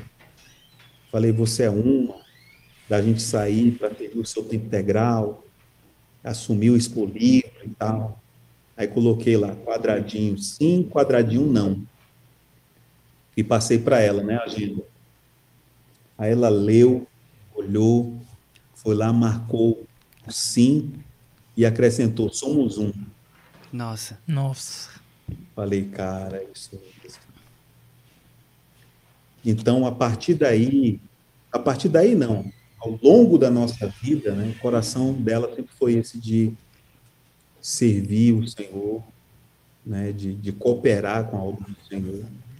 E dali eu criei coragem e apresentei meu sentimento para os irmãos. Falei, olha, irmãos, eu quero ter uma boa casa, eu quero ter um bom carro, me formei num bom curso justamente para isso, mas hoje está queimando no meu coração servir o seu tempo integral e queria que vocês saibam que vocês têm um casal aqui que serviu o Senhor né, para servir essa frente que está carente, que é o Expolivo. Os irmãos né, ficaram espantados com aquela apresentação. vamos orar por isso, né, vamos orar por isso e tal. E eu me lembro que na segunda-feira, isso foi um domingo, na segunda-feira eu estava arrependido. Falei, meu Deus, o que, que eu fiz? Que que é isso, rapaz? E as pernas tremendo e tal. Aí eu recebi uma ligação do Ildeu, né? O Ildeu levou para mim e falou: E aí, rapaz, tá de pé ainda o sentimento? não sei, Falei, não. De pé? Tá, mas as, as pernas estão aqui tremendo. Aí você vê como é importante uma palavra de alguém que está à nossa frente, né? Eu me lembro que o Deus falou só essa frase, me consolou de um tanto. Ele falou assim: Isso é normal. Nossa. Né? Isso é normal. Fique tranquilo. Aí fui lá, tivemos comunhão, e daí o Senhor nos direcionou não, não para servir isso do livro naquela ocasião, a prioridade era o jornal que estava em Brasília e precisava de irmãos ali para servir. Então a gente serviu um tempo ali no jornal e depois a gente saímos da nossa cidade né, para servir em Brasília, depois em setembro de 98, eu, nós fomos convidados para servir então, no CEAP de Brasília. Então, em outubro de 98, nós começamos o CEAP de Brasília, fomos morar no local de reuniões da Igreja de Brasília, e a Luciane sempre dizendo sim, sempre dizendo sim para as coisas do Senhor. Quando chegou Moçambique, puxa. Já estava aperfeiçoado, já tinha o lastro. Estava aperfeiçoado. Já tinha o lastro, já. Né? Agora, teve um momento, assim, muito ícone na nossa vida, foi quando, é, em 2000 e 2004, meados de 2004, o senhor precisou que a gente mudasse para Goiânia. Hum. Eu me lembro que era metade do ano, os meninos ainda cursando na escola, a Luciane fazendo faculdade, e, e chegou esse, esse pedido dos irmãos: olha, nós precisamos que vocês mudem para Goiânia. Paz, Luciane não pensou duas vezes. E vocês sabem que mudança, meu, não é brincadeira, não. Pois em uma tarde, amanhã e tarde, colocamos tudo num caminhão de mudança. A mudança viria depois da gente, né? ia chegar no, no dia seguinte, e a gente cruzando a BR-060, caminho de Goiânia, com algumas coisas dentro do carro, os nossos dois filhos. Eu olhei para assim para ela e falei: Olha, graças ao Senhor, viu? que mulher faria isso? Eita Jesus. Né? Então ali ficou muito claro que o Senhor tinha me dado uma guerreira. Amém. Então é isso. Então, Moçambique foi, foi apenas um degrau nessa, nessa jornada. Né? África do Sul também, outro degrau nessa jornada, sempre uma com aquilo que está associado às coisas do Senhor. Nossa, O senhor foi começou por Moçambique, disse que serviu em dois extremos. Fala um pouquinho sobre o que o senhor estava querendo dizer quando estava falando desses dois extremos. Uhum. Bom, a África é composta por 54 países, né? Um continente de 54 países. É, a maioria dos países africanos estão na, na zona de extrema pobreza, né? E foi lá em Moçambique, lá na, na província de Tete, que eu aprendi a distinguir pobreza de miséria. Nossa. Bom, qual a diferença entre pobreza e miséria? A pobreza é o seguinte: eu não tenho emprego, mas você tem sapato, eu posso engraxar teu sapato. Defendi ali o pão, uma refeição, né? Eu consegui gerar recursos para pelo menos garantir uma ou duas refeições do dia. Agora, e quando você vai para um lugar onde não tem sapato para engraxar, onde não tem terra para plantar e tal? Que, você vive de quê? Isso, é, isso é miséria. É quando a seca rocha e não tem agricultura, porque é um país que vive, a maioria dos países da África, principalmente subsaariana, eles, eles dependem do milho. Né? Por isso que tem a China, tem o, o o fubá, a fuba, né, de, de Angola, o China na, em Moçambique, enfim. Então, é, esse é um extremo. Moçambique, até quando migramos para lá, era entre 2001 e 2004, então, na cidade de Maputo, que era a capital, tinha um shopping, né? Uma, digamos assim, a terça parte da cidade desenvolvida e os dois terços com infraestrutura ainda precária, esgoto a céu aberto, mosquito da malária, né, intenso. Naquela época, contava-se, né, as ONGs que registram esse tipo de informação diziam que a cada um minuto, três pessoas eram contaminadas de malária. Nossa. Terem uma ideia, eu peguei malária quatro vezes. Nossa. Né? Misericórdia. Pensa numa dengue. Agora acrescenta duas vezes a dengue, né? Então isso isso é malária, né? Então é, foi isso que a gente experimentou lá. Então a, a, digamos assim, hoje você você vê falar de um missionário internacional, né? No missionário regional. Isso. Meu amigo, na minha época era Deus te abençoe, se vira, né? Então, o cuidado hoje que se tem com os irmãos que servem é bem melhor do que há anos atrás, né? Então, é, esse era um extremo, né? E as condições sempre tínhamos uma vida bastante regrada, né? Uma vida de soldado mesmo, que acampa, né? Obviamente, os irmãos procuraram, procuravam sempre nos dar o melhor para que as nossas preocupações ficassem concentradas em propagar o evangelho, estabelecer o testemunho do Senhor naquela cidade nas demais cidades que surgissem. Então, nossa casa, por exemplo, era um local de reuniões. Uma casa normal em Moçambique fecha as portas e as janelas por volta das 16h40, 16h45, que é a hora que o mosquito da, da malária está rondando. Nossa. Como é que a gente vai fechar a porta da nossa casa se é o local de reuniões? Entendeu? Aí toda hora você tem que levantar para abrir a porta. Então a gente se sujeitava a isso. Né? Então, e conhecia o nível de dificuldade, de restrição, de limites dos irmãos, né? Então você não se sentia bem em comer bem e ver o irmão não comendo bem. Então, você, por vezes, né, recebia os irmãos em casa para dividir ali as, as refeições, né, que a gente tinha. Então, não é que a nossa vida era difícil. O convívio com os irmãos, vendo aquelas dificuldades, aquelas limitações, era difícil. E, enfim, Maputo era, assim, era uma cidade que foge a regra, né? Um pouco mais desenvolvida do que as demais. Aí você vai para o interior, não tem cama, é esteira, né? Imagina ali uma esteira que você coloca no chão e aquilo é a sua cama. Acostumado com colchão, né? Tomada ali que tomando banho, chuveiro quente, de repente você está ali com uma cuinha, jogando água. E graças a Deus pela, pela contribuição do Mondong, né?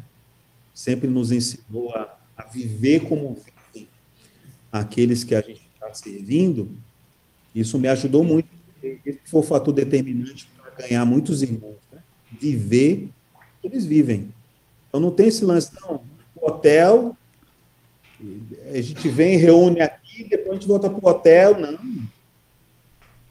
Tinha que beber água dentro, água do rio, né? Tem que comer o que eles comem, beber o que eles bebem, por aí vai. Então, essa, esse é um extremo da obra ali em Moçambique, né? Então, a coisa se propagou dessa maneira. Na África do Sul, aí é outro extremo. Então, na África do Sul, você tem energia elétrica, você tem energia elétrica estável, você tem sinal de internet estável, né? Então, são muitas situações favoráveis para um, digamos assim, para viver bem, né? Com, sob o ponto de vista social. Embora existam alguns problemas, é, como, por exemplo, a xenofobia, né? que é a perseguição a estrangeiros. Existe uma data lá, às vezes o rei Zulu acorda de mau gosto e incita a população negra para perseguir os estrangeiros. Nossa. Já pensou se ele receber ligação em casa e dizer assim, irmão, não vem hoje para o grupo familiar não, que, que tem um pessoal rondando aqui minha casa e então uma pessoa como eu, no Brasil eu sou negro, na África do Sul eu sou eu sou um colored, né, um misto, né, um mestiço. Então, o mestiço também é alvo de, desse tipo de retaliação. Embora, em sua maioria, eles gostem muito de brasileiros, né? Mas até eu falar que eu sou brasileiro, né? o facão já, já comeu. Até dizer então, que Chico não é francês. Assim, mais, digamos assim, dentro, é, no que diz respeito a conforto, é bem melhor. Mas para você ganhar também um sul-africano, diferente de um moçambicano, não é fácil. Né? Você tem que comer com ele um quilo de sal. Né? Então... É um país que sofreu muito, né? É, a diferença racial, o problema do apartheid, né? Tudo isso causou uma certa dificuldade para o evangelho ter maior penetração Entendi. e eles confiarem em quem está pregando o evangelho, né? E não está ali para explorá-los, né, para tirar os direitos dele, mas estão ali para ministrar os céus, né, para eles.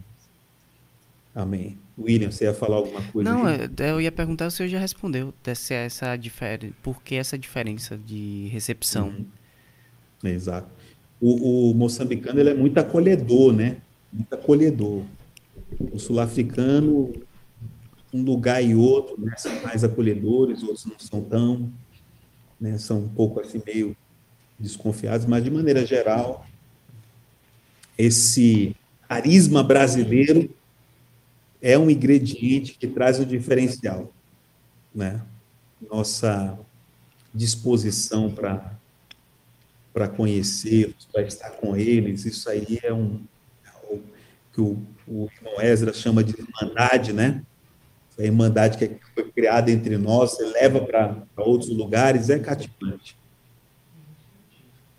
Entendi. Ô, irmão Evilásio, o senhor estava falando dessa coisa da divisão. Até, até que ponto era possível levar o evangelho sem suprir essas necessidades? Porque talvez aqui seja uma escolha, eu imagino que num contexto como esse, não seja uma escolha levar o evangelho sem levar o pão, por exemplo. Uhum. Como era que vocês lidavam com isso, principalmente nessas regiões mais pobres, como, como o senhor trouxe, o próprio Moçambique, de você estar tá lidando com a pessoa ali, estar tá falando do evangelho, mas ao mesmo tempo saber que aquela pessoa talvez não tenha nada para comer em casa e está ali recebendo isso. Uhum. Além, além da nossa da, da, das pequenas iniciativas, né, de suprir os irmãos, a gente levava esperança. Ó, o Senhor vai mudar essa situação. Né? Você precisa entregar a sua vida para o Senhor, confiar nele, e o mais ele fará. Então a gente levava também essa esperança. Mas, é, além disso, sempre que possível, principalmente as comunidades rurais, onde a gente atuou muito no centro, né? A maioria dos nossos irmãos no centro são pequenos agricultores, ou agricultores que produzem para revender, ou agricultores que produzem para comer, né? para o consumo próprio da família. Então, não foi nenhuma nem duas vezes que a gente supriu ali os irmãos com, com maquinário, né, para melhorar o cultivo da terra, para melhorar as condições de vida dos irmãos, né? E a gente sabia que por detrás daquela família que a gente estava ajudando, a gente podia estar ajudando uma comunidade, né? Por exemplo, tem um irmão amado chamado é, Lucas. Lucas mora na cidade de Nhamatanda, no centro de Moçambique. Ah, alguns agricultores brasileiros, né, foram lá, porque existe muita interação né, de tecnologia nos países de língua portuguesa. Troca de tecnologia, de experiências e tal. E os, os conta-se né, que os engenheiros chegavam em, chegaram em Amatanda, pegavam na terra e diziam, isso aqui não precisa de adubo. Uma terra extremamente fértil. Então, me lembro que alguns irmãos, a gente contatou alguns irmãos dessa área e pôde viabilizar né, como explorar melhor a terra né? Então, isso aí fez, fez a diferença naquela comunidade. São coisas que a gente dificilmente tem espaço para compartilhar acerca disso. Né? Por isso que eu louvo ao Senhor por esse espaço, onde a gente pode entrar nesses detalhes, né? Nesses, nessas nuances. E isso, de certa forma, se multiplicava, né? esse tipo de, de testemunho né? na comunidade. Então, quando a gente chegava, eu falava, essas pessoas não estão preocupadas de apenas ministrar uma religião, não, eles estão preocupados conosco, né? Com a nossa pessoa, com a nossa vida. Né?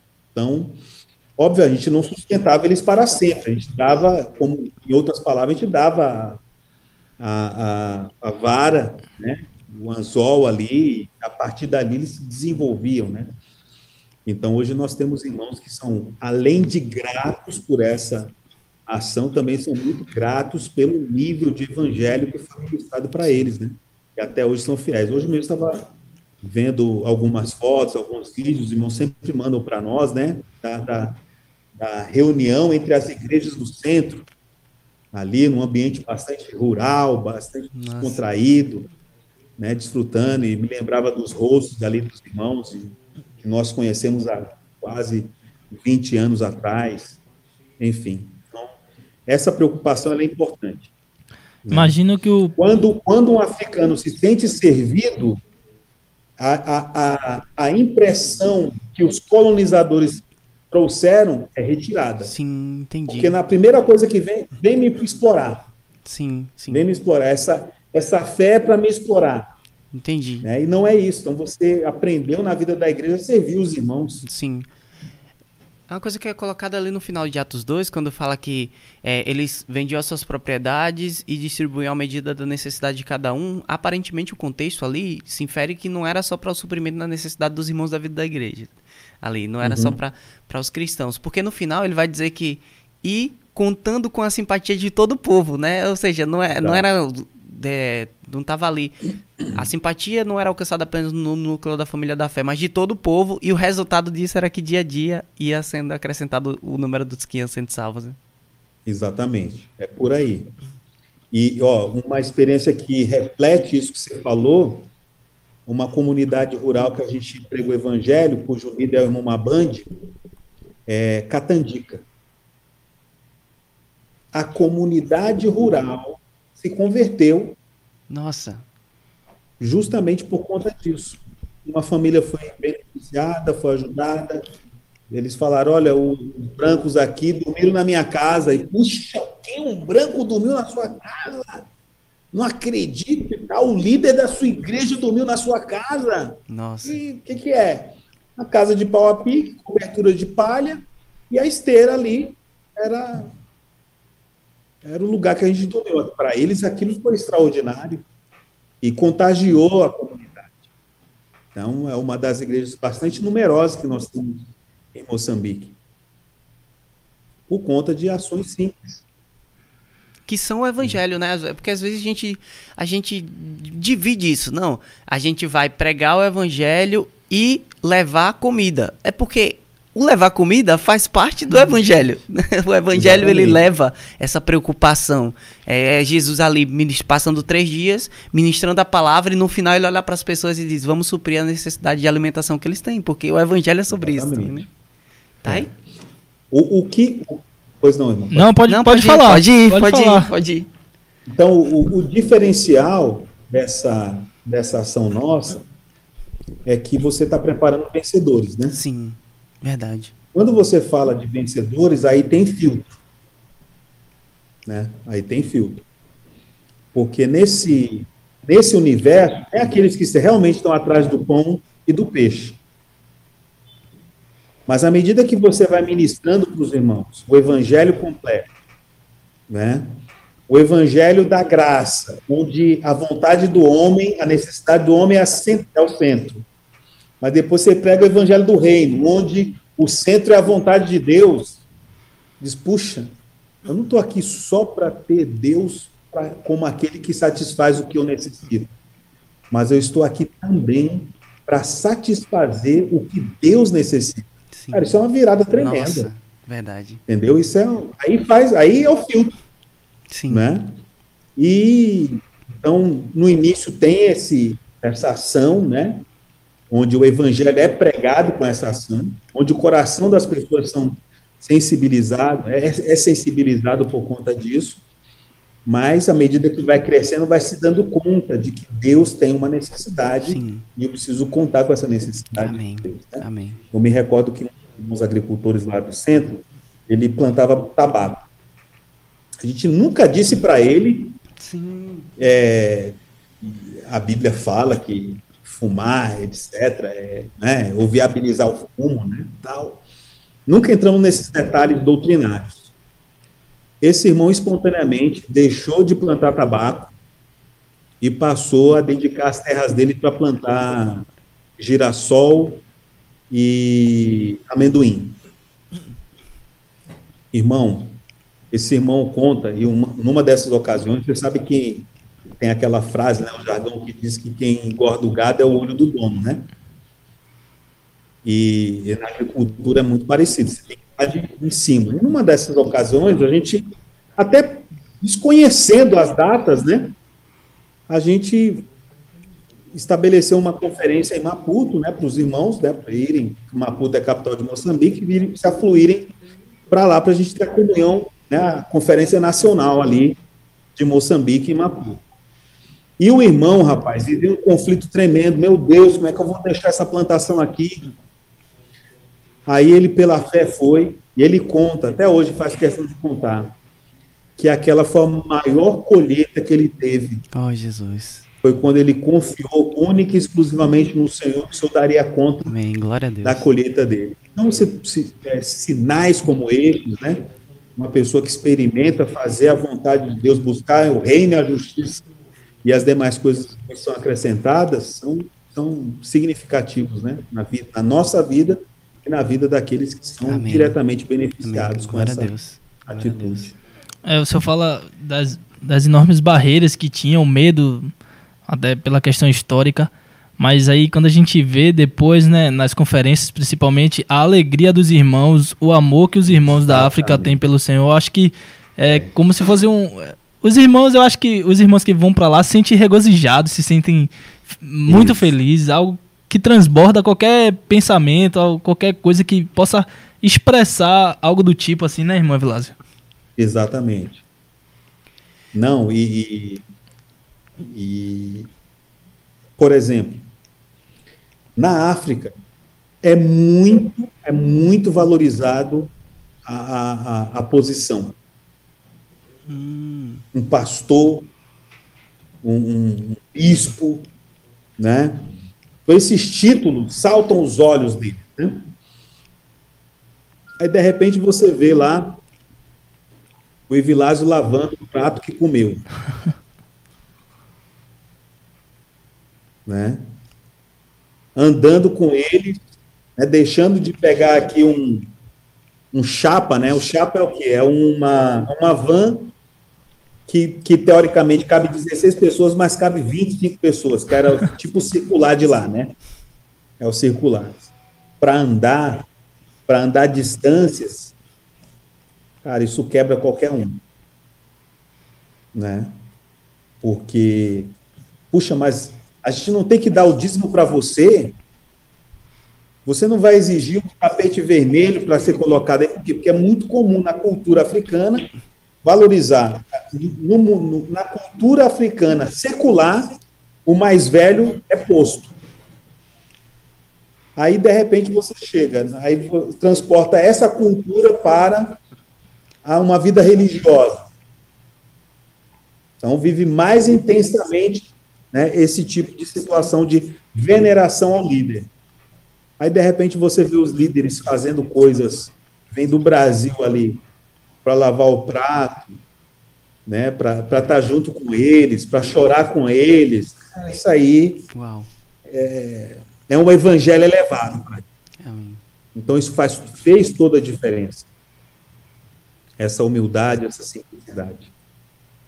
Então, isso quebra. Que deve ter sido o escândalo que Jesus causou ali lavando os pés, Sim. sentando na mesa dos pecadores, na casa Exatamente. dos. Nossa, que incrível. Não, e, e incrível, assim, os outros grupos cristãos, né, quando vê a nossa vida, ele diz assim: vocês são muito desrespeitosos com os líderes de vocês. Por que, que vocês não tratam melhores os líderes de vocês? Eu vejo os líderes de vocês aí carregando a mochila e tal fala, não, a gente até quer, mas eles não deixam. Né? E esse viver, eles absorvem e transmitem né, para as outras gerações. Né? Óbvio, tem o respeito, tem a consideração, tem tudo isso, né? Esses valores aí são cultivados. Agora, a questão de que respeito é fazer isso, é fazer aquilo, não, não, não, não, não se limita a isso. Sim. Né? Não se limita a isso. Certo. E eles são muito cuidadosos conosco. Eu acho que uma coisa que reflete muito isso na, na vida da igreja, desse respeito pela liderança, é que se a gente é, comparar com, com algum grupo cristão que com os grandes pregadores, é, são pessoas que são intocáveis, né? Você chega num congresso ali, e não vou citar nomes, meu Deus. É, você chega num congresso específico e você tem aquele cara que é pregador, que é a pessoa de referência, e ele não consegue andar. Na, ele tem que ter um esquema de segurança, porque senão as pessoas invadem o espaço daquela pessoa. Uhum. Porque não, não tem esse limite. Aí quando eu olho uma conferência internacional que tem 10 mil pessoas ali, aí tá lá o irmão Ezra sentado, o irmão Miguel, o irmão Pedro, que seria o equivalente a esses homens lá na, na naquele meio. E ninguém chega lá pra abusar o irmão, pra tá pegando nele, porque ele é um irmão. Ele é um servo é. do corpo. E, e, e como, como isso é comum, da gente tá ali, aí de repente o irmão Miguel chega na mesa ali no, no centro de convivência. Aí passa, o Ezra passa assim com a sua bicicletinha, o irmão Evilásio passa pela gente, como se, como se almoçou com a gente quando eu fui aí em Brasília. Então, essa vida familiar é, é, é, celestial, né? É incompreensível. Causa também nos irmãos. Quando eles vêm a impressão, desculpa, irmão Vilásio, de que falar, irmão. os irmãos é, líderes são como super-heróis e que não tem defeitos e que não tem uhum. medos e que não tem. E aí, quando expõem essas coisas, parece que são. É, dá, dá aquele choque neles. Mas oh, você, o líder, como é que você sente isso, esse tipo de coisa? incrível, né? Exatamente. E, o interessante é que quando eles vêm para o Brasil e, e têm uma oportunidade de conviver com a gente, aí que eles ficam mais impressionados. Imagino. O Doug sem guarda-costas. Sim. os irmãos Pedro, Esdras, Miguel e André sem proteção ali, de, limites, né? Não pode chegar e tal. Rapaz, isso aí cativa demais, né? Sim. Impressiona, impressiona. A gente teve uma experiência aqui, o, o Jean, a gente tava, o irmão Pedro liberou uma mensagem e aí a, ele tinha ficado com, com dúvida em algum ponto e aí ele falou comigo, eu disse, tá, mandou uma mensagem pro irmão Pedro. ele assim, aí ele foi lá e mandou uma mensagem no Instagram do irmão Pedro. Aí o irmão Pedro foi lá, não deu 10 minutos. Irmãos, não fiquem mandando mensagem pro irmão Pedro no Instagram. não tô incentivando, não. Aí, aí ele depois, não deu 10 minutos, aí foi lá com toda a paciência, esclareceu a dúvida. Assim como eu quero esclarecer uma dúvida, irmão Evilásio. A sua esposa chegou Só, aí? só um minutinho aqui que eu quero quebrar o protocolo, Pode quebrar. conhecer aqui a Luciane e ela vai aprovar a versão aqui. Nossa, olha que casal lindo, meu Deus do céu. Luciane, é, o, seu, o seu digníssimo esposo falou pra gente aqui que a- na versão dele ele, ele não gostou, ficou na dúvida, foi orar, disse, irmão, não, tô, não, tô, não tenho sentimento. Aí depois de um tempo ele viu você com lá com um filhote de, de Baal ali conversando. Aí ele disse, não, vou ajeitar isso daí. Vou ali. Como foi? Conta a sua, sua versão. E se quiser pode ficar aqui conversando com a gente. Foi essa mesmo. Ele tá, eu né, procurei os irmãos para ter comunhão. E aí ele, ele falou assim para os irmãos que orar. Eu falei, amém, Jesus. Tá vendo o que acontece quando alguém ora? Olha aí o que acontece. Mas eu fiquei tranquila, né? Eu não, não fiquei ali é, procurando outras coisas. Não. Fiquei tranquila, continuei servindo ao Senhor. Eu vi o Senhor respondendo também, da forma dele, e, do tempo, e no tempo dele também, né? que As coisas acontecer. Não deixei também de orar por ele, né? Continuei orando por ele, para que o Senhor pudesse continuar sustentando, Amém. fortalecendo ele, porque ainda era jovem. E, e o Senhor tem, tinha feito, né? Estava fazendo muita coisa na vida dele. Ele, o Senhor puxou o revelado de uma forma muito vigorosa ali, né? Ele, Eliseu, Edivaldo, eram os jovens da igreja daquela época, né? Valparaíso cresceu demais por meio do testemunho desses jovens, Amém. da entrega deles, né? Então foi muito bom.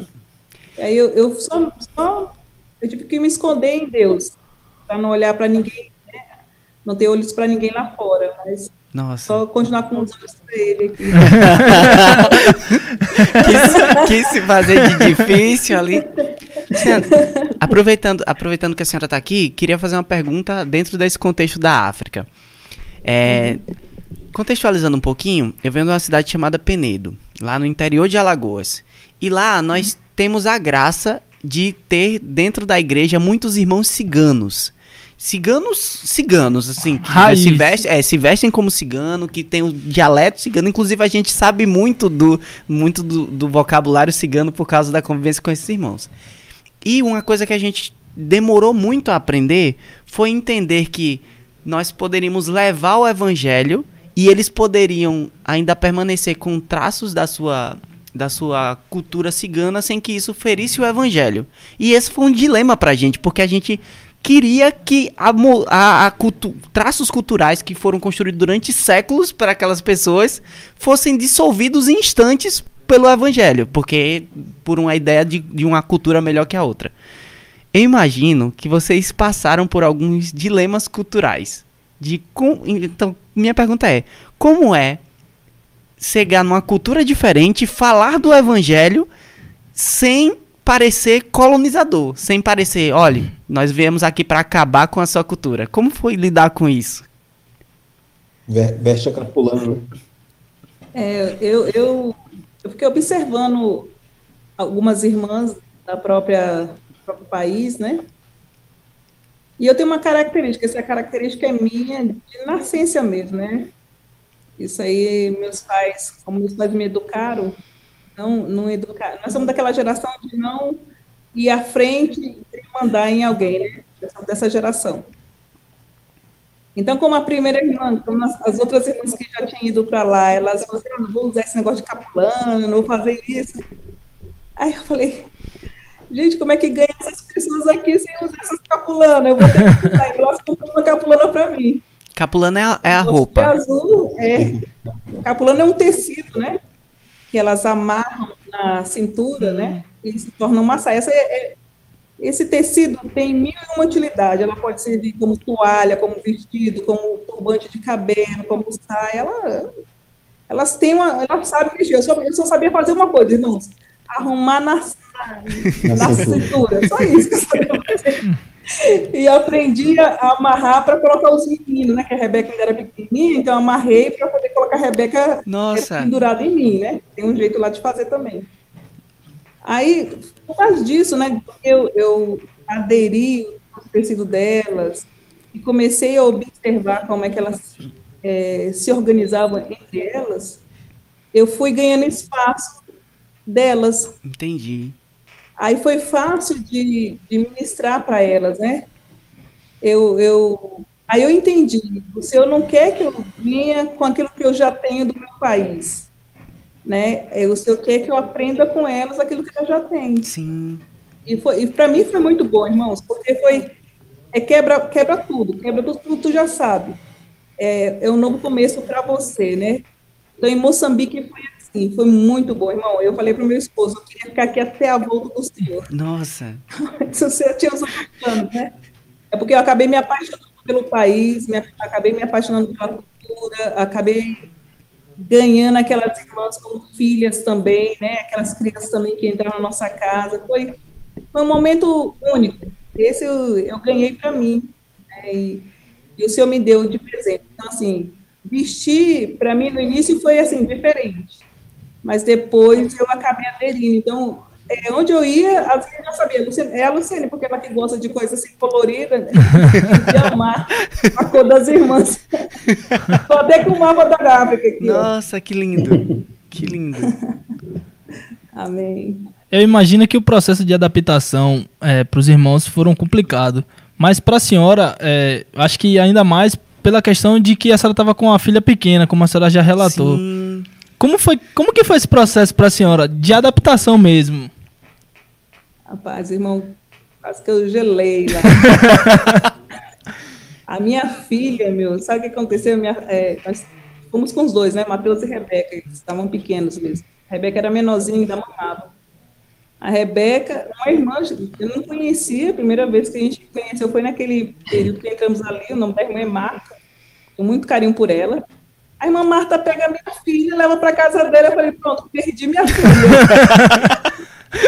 Demorou para ela entregar, ela entregou de manhã, só vou entregar à tarde, no final da tarde. Eu falei, pronto. A irmã pensou que eu estava dando a vida para ela, né? Mas ali, ali, irmão, criou um laço, sabe? Um laço de carinho, um laço de amor. A Rebeca aprendeu a andar ali e aprendeu a falar a língua deles ali também, né? que é o Nossa, dialeto local, né? De vez em quando a Rebeca falava umas coisas com o Matheus, na cultiva o N, Buialena, eu falei, Rebeca, o que você tá falando? É português, né? Era o dialeto, né? Na cultiva o N, eu te conheço, Buialena, venha cá. Mas é por causa do, da convivência com os irmãos, né? E com essa irmã que falava a língua local ali. Então, para mim, no início, realmente foi diferente, mas quando a gente vai ganhando a simpatia do povo, fica, vai ficando mais fácil, né? Aí eu pedi para elas me ensinarem algumas palavras-chave, né? Para poder entrar nos mercados da vida lá e ser passada na, na perna, né? Uma experiência assim, é, assim, vergonhosa, né? Primeira vez que eu fui no mercado local de lá, fui comprar as coisas, aí fui atrás de açúcar, gente. E lá, um moço me vendeu um pacote de areia branca. Aquelas areia bem branquinha que parece açúcar mesmo. É, eu tive é, aquele saco, é, como é que é o nome daquele saco pardo, né? Saco pardo. Ele colocou, eu pedi um quilo, mas eu não prestei atenção, né? Eu só coloquei porque eu estava com medo, gente. Era o primeiro momento do mercado dos outros, né? Aí colocou lá, peguei outras coisas e caminhei para casa. Quando eu cheguei em casa, fui fazer o café, ainda bem que eu não coloquei o açúcar, no, Vou o açúcar terra aqui. no café. Fio do açúcar. É, eu, eu coloquei numa colherzinha e coloquei na boca. Eu falei, uau, isso aqui é terra. Aí eu peguei o saco, desci a escada, voltei no mercado, voltei na banca do moço. Aí falei assim, moço, você me vendeu uma coisa errada. Ele, o quê? Isso aqui não é açúcar, isso aqui é areia. Ele falou, não, minha senhora, não branca, isso aqui é açúcar. Eu falei, não, isso aqui não é açúcar. Aí, então, o senhor me dá meu dinheiro de volta. Ele falou, não, isso aí é açúcar. Eu Nossa. falei, tá bom. Eu vou levar areia, mas eu não compro mais na sua banca. Aí tinha, ele, era ele no meio, aí tinha um, o senhor da banca do lado e a banca do outro. Eu comprava nas duas bancas, mas na dele eu não comprava. ele, Ele me enganou. Aí depois disso, né? Ele pediu desculpa. Ele pediu desculpa, né? Que ele viu que tinha feito algo. Ele fazia com os outros, né? Mas fazer com um cristão é. Ele sentiu, né? Eu não comprei na, na banca dele. Mas naquele dia, depois dessa desculpa, eu passei a comprar. Aí ele não me enganou mais. Aí ele falava assim: lá vem a branca, a branca já sabe a nossa língua. Eu só sabia só bom dia, boa tarde. Só isso que eu sabia. Levar, tem que levar foi bom. uma foto de uma formiga. a senhora disse aqui no, no chat que é, todo mundo da casa, menos um, pegou malária, foi isso? Nossa.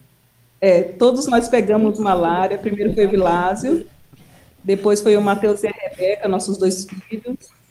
Depois foi um irmão, rapaz, a dele foi tão forte que ele teve que parar no hospital, porque ele teve que tomar quinino na veia, né? E, e eu fui a última. Eu cuidei de todos eles. E quando eu peguei a malária, faltava poucos dias para voltar para o Brasil, né, amor? Daí o irmão falou assim para mim, né? Para eu, eu precisava me curar lá, porque aqui não tinha medicação forte como lá na África tem, né? E eu fiquei assim, Senhor Jesus, Senhor. faltava poucos, era uma semana, né? Era por aí. Uma semana, Se irmão, não curasse, ia ficar. tinha que ficar na, Uau. mas já tinha passagens compradas de volta, né, de retorno. Aí foi o período que eu orei, mas foi esse, esse período para mim foi um período de comunhão com o Senhor, de forma diferente, sabe? Foi uma comunhão tão gostosa, foi a leitura da, foi as leituras da Bíblia que eu ouvi o Senhor falar comigo de uma forma muito suave, né? As correções que ele estava me ajustando naquele, naquele período lá foram correções saudáveis, sabe? Não, foi- não me fez espernear.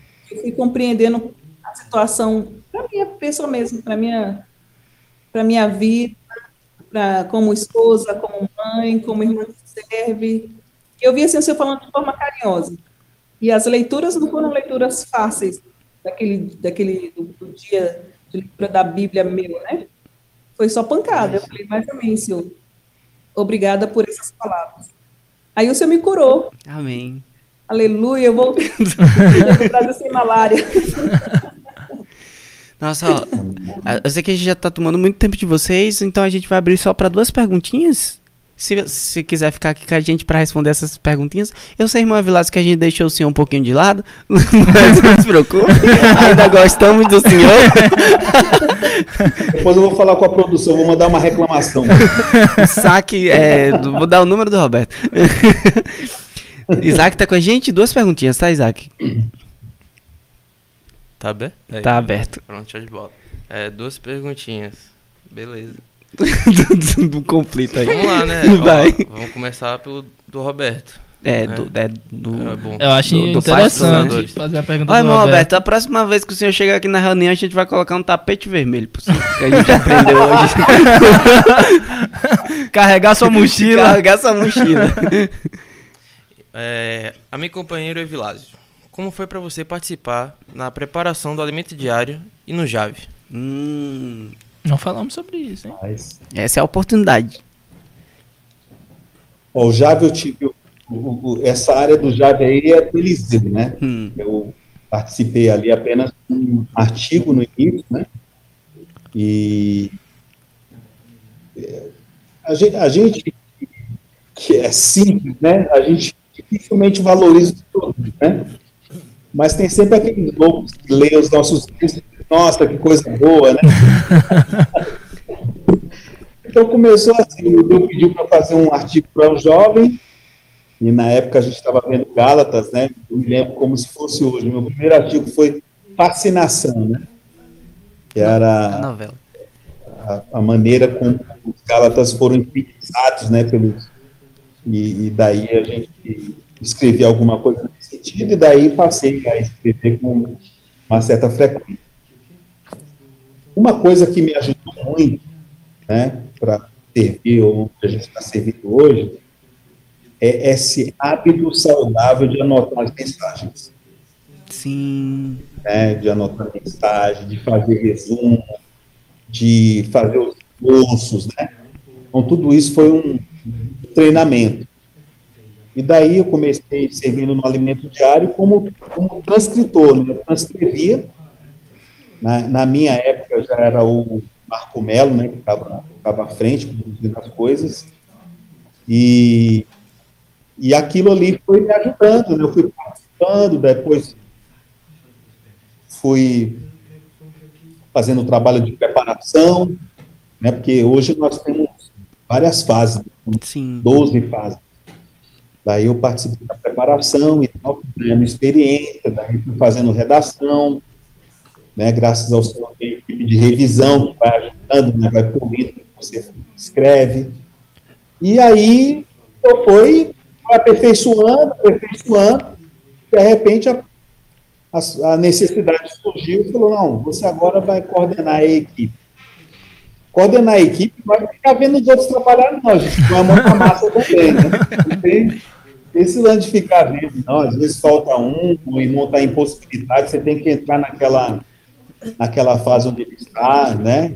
E é um ambiente de aprendizado sem, Sim. sem, sem tamanho, né? Porque ali tem irmãos da área de redação, da área de português, né? Da gramática e tal, tem irmãos conhecem a língua portuguesa a fundo, outros conhecem a língua grega.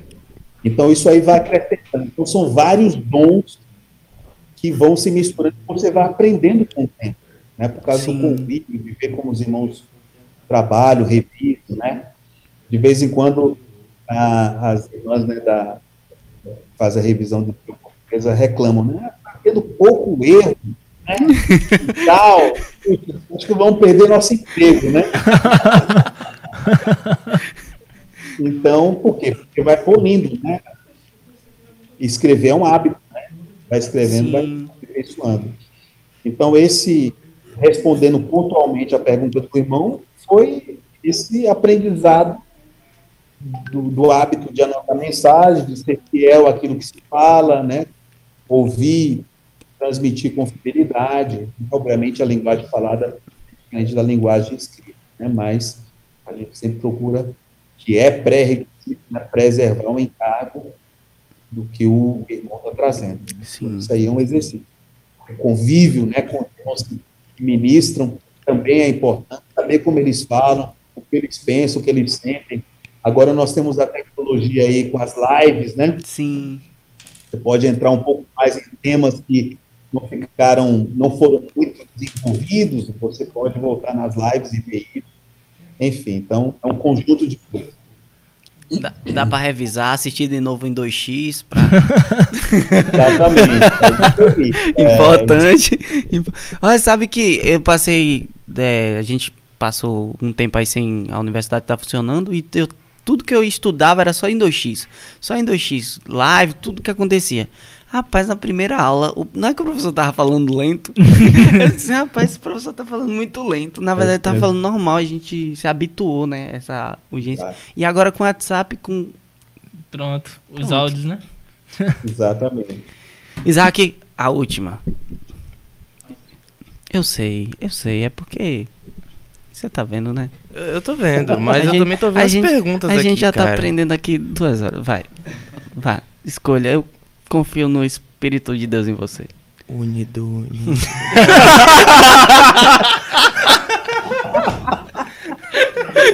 Lançaram sortes? é, ó. Irmã Vila, ó, pergunta da Luciane Diniz. Não, Luciano é Ah, a esposa dele. agora né? esse, esse, esse espírito aí não tá muito certo. Porque ele pensa que a esposa se chama Luciana. É, acho que é esse o problema. A pergunta foi muito boa. então vai. Depois eu vou ler e vou responder para ela aqui. Sabe que o, o- a gente não fala, mas o Isaac sempre rende algumas coisas aqui. No semana passada, no- durante o episódio, ele foi pegar aqui desperdiçado, tomou um choque na câmera. Depois saiu Aí e saiu bateu. aqui e caiu aqui atrás. Essa é a nossa produção, queridos. Vamos lá, então a do. Vai, Isaac. é. Peraí que a produção deu uma crise de riso. Vai, aqui. Daniel, agora. Do nada, é contigo, vai, Dan, vai, Dan. Precisou de um substituto. Vai, Daniel. A pergunta é de Edilson Ferreira. Ó, Irmão Evilásio, das experiências que o irmão teve, qual mais o irmão, qual mais marcou, qual marcou mais o irmão? ah. Também. E a gente estende pra sua esposa também. Então, a experiência de cada, que mais marcou. Quer começar? Primeiro? Então, olha, é difícil você é, eleger, né, a experiência que mais marcou. Mas eu, a gente, uma pergunta exige isso, né? Sim. Vamos então fazer a seleção. Eu me lembro que eu estava, já tinha pego malária quatro vezes, né? Tive que voltar para, a gente voltou para o Brasil e eu tive que voltar seis meses depois. E eu me recordo que a gente fez um SEAP, né, um SEAP itinerante em Moçambique, e eu comecei a sentir sintomas de malária Nossa. no- durante a manhã. Ministrei lá, saí com ele à tarde, e daí voltei e, e senti que tinha que descansar. Aí eu me lembro que eu olhei assim no Senhor, né? Só ainda tenho tantos dias aqui, eu não posso adoecer. Eu não, não posso adoecer. Tem misericórdia. Né? E eu fiz essa oração simples e, dormi. Acordei como se nada tivesse acontecido. assim, Aleluia. né? Graças Senhor a Deus. Guardar a gente, proteger a gente, né? Então isso aí me marcou muito. Oração simples, né? sincera, diante do Senhor, mostrando a, a importância de estar saudável para aquele momento, né? E graças ao Senhor que foi. Amém. Uma das experiências mais marcantes. Meu esposo estava viajando dentro da África do Sul. E aí eu fui me deslocar junto com minha filha para uma cidade, bairro chamado Capleron. Que é distante, né? Dentro da África do Sul. E E eu, Johannes, Johannesburgo, é. E eu não gosto de usar GPS, porque eu, eu me perco mesmo. Mas nesse dia eu tive que colocar para poder chegar no, local, né? lembrando que a direção lá é do lado direito, né? Nossa. Então aí, irmãos, o GPS levava a gente a lugar. Ainda bem que eu estava com o dinheiro na bolsa, porque se eu não tivesse, eu ia ficar no meio do caminho ali. Porque ele fez a gente voltar dentro do negócio que paga, É o pedágio. pedágio. Aí eu falei, Senhor, E o percurso que a gente vai para lá não passa por pedágio. Isso. E o GPS me jogou duas vezes. Misericórdia. Aí, nesse momento, eu orei ao Senhor, Senhor, eu vou desligar o GPS, e o Senhor vai ser o meu GPS. O Nossa. Senhor vai me levar até lá. Aí, desliguei o GPS, eu e filha ali, orando internamente, o Senhor me leva. Eu, estou- eu- o Senhor foi conduzindo, eu senti o Senhor conduzindo, me conduzindo para um lugar que eu também não tinha passado com ela, e nem com ele também, também nós fomos várias vezes. Mas o Senhor levou a gente, aí as irmãs estavam lá na porta Nossa. esperando a gente, as irmãs orando e eu achava que vocês não viriam, eu falei, não, aleluia, o Senhor nos trouxe. Incrível. trouxe. Irmão, nós chegamos em da hora, a reunião era 9 horas da manhã, nós saímos bem cedo, nós saímos 7 horas, 7 e meia, eu e minha filha. Mas por causa desse, vários, que a gente rodou ali, né, chegamos em cima da hora foi assim, a experiência assim, surreal, assim, de ver Deus conduzindo a gente até aquele local. Amém. Amém. Porque dirigir ali na África do Sul não é uma tarefa fácil.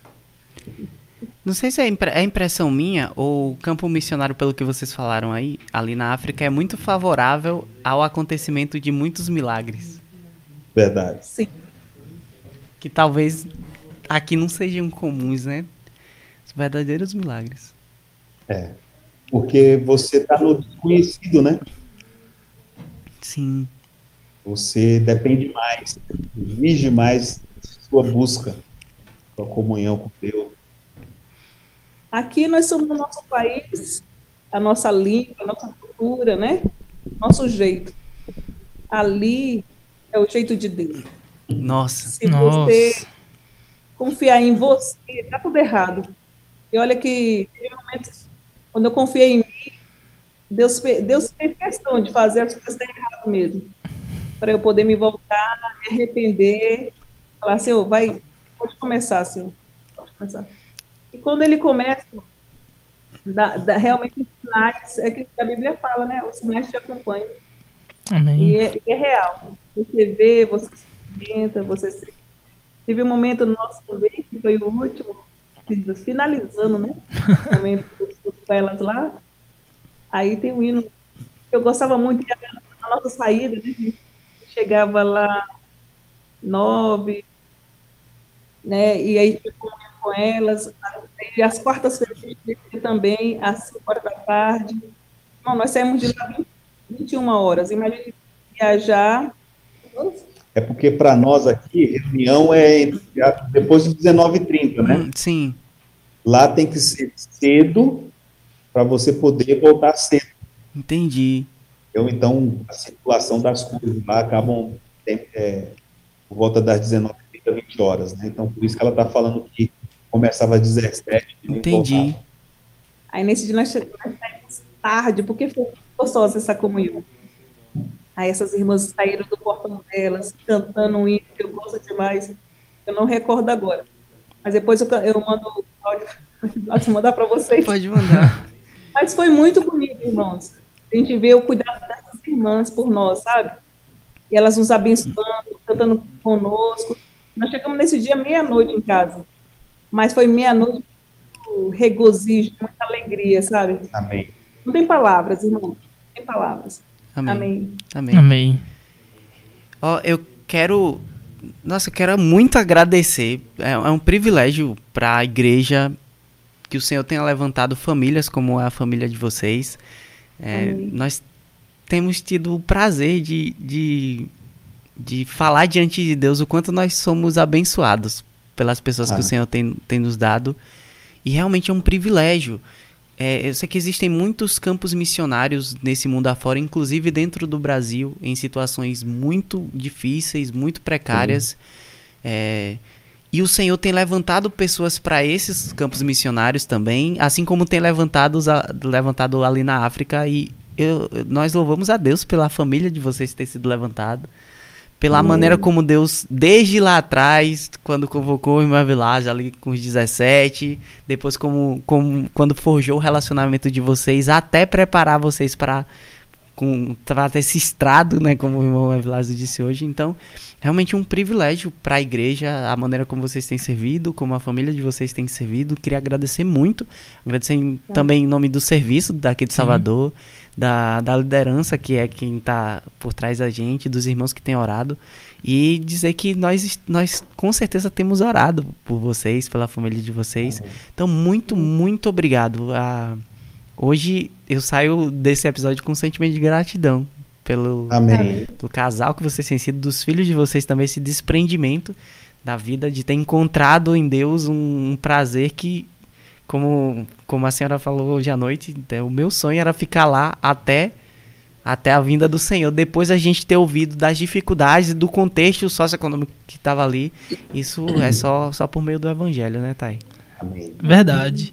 Confesso que cada episódio tem sido uma pregação do evangelho pra Não mim. é? A gente sai daqui como se tivesse Mais crente. ouvir as experiências dos irmãos nos encorajam, porque muitas vezes nós passamos por coisas que na hora a gente não entende, mas ouvindo as histórias de vocês, a gente percebe, poxa, Deus tem trabalhado na minha vida, porque alguma coisa lá na frente vai acontecer. E isso nos encoraja a prosseguir. E a história de vocês, a experiência, o, o ministério de vocês nos encoraja bastante. Nossa. E mais uma vez foi incrível, muito legal participar, ouvir as histórias. E espero que o público tenha gostado, que a galera que está aí no chat tenha, tenha se sentido em casa, né? Possa, possa ter compartilhado dessas experiências e também deixar só um reforço para que a galera continue orando pra, Sim. pelos, pelos missionários, pelas pessoas que dispõem do seu tempo para poder lá agora, né? Agora, isso, agora. para poder servir ao Senhor, para poder ajudar na, na obra. Então, orem por essas pessoas, para aqueles que podem também ofertem e, e Deus abençoe vocês. E como é importante, porque a Amém. gente sabe que tem gente do outro lado que talvez tenha esse sentimento, ainda tenha dúvida, não sabe bem como fazer. E eu acredito que esse episódio também pode servir como um chamado missionário a novos guerreiros que podem Amém. estar ali na linha de frente. Então, fique à vontade em seus recadinhos, falar com o pessoal. Bem, puxa, irmãos, eu estou muito encorajado né, com esse canal, né, do Pode Crer.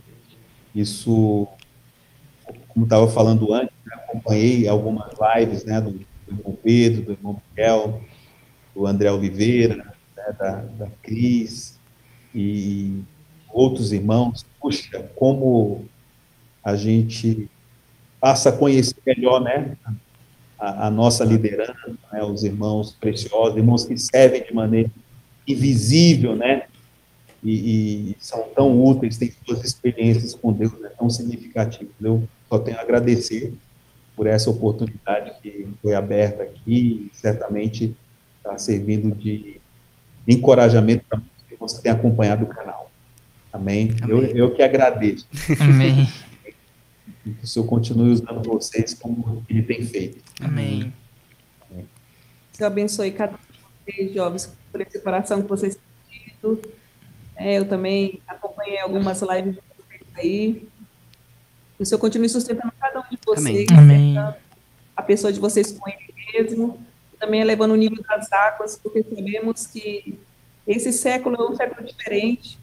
Né? É muitas ações, mas que vocês possam permanecer firmes, olhando para o Senhor e também sendo esses modelos aí para os jovens da sua cidade, né? E vocês continuem sendo essa luz, esse sal, essa luz para iluminar e esse sal que dá sabor. Amém. Amém. Amém.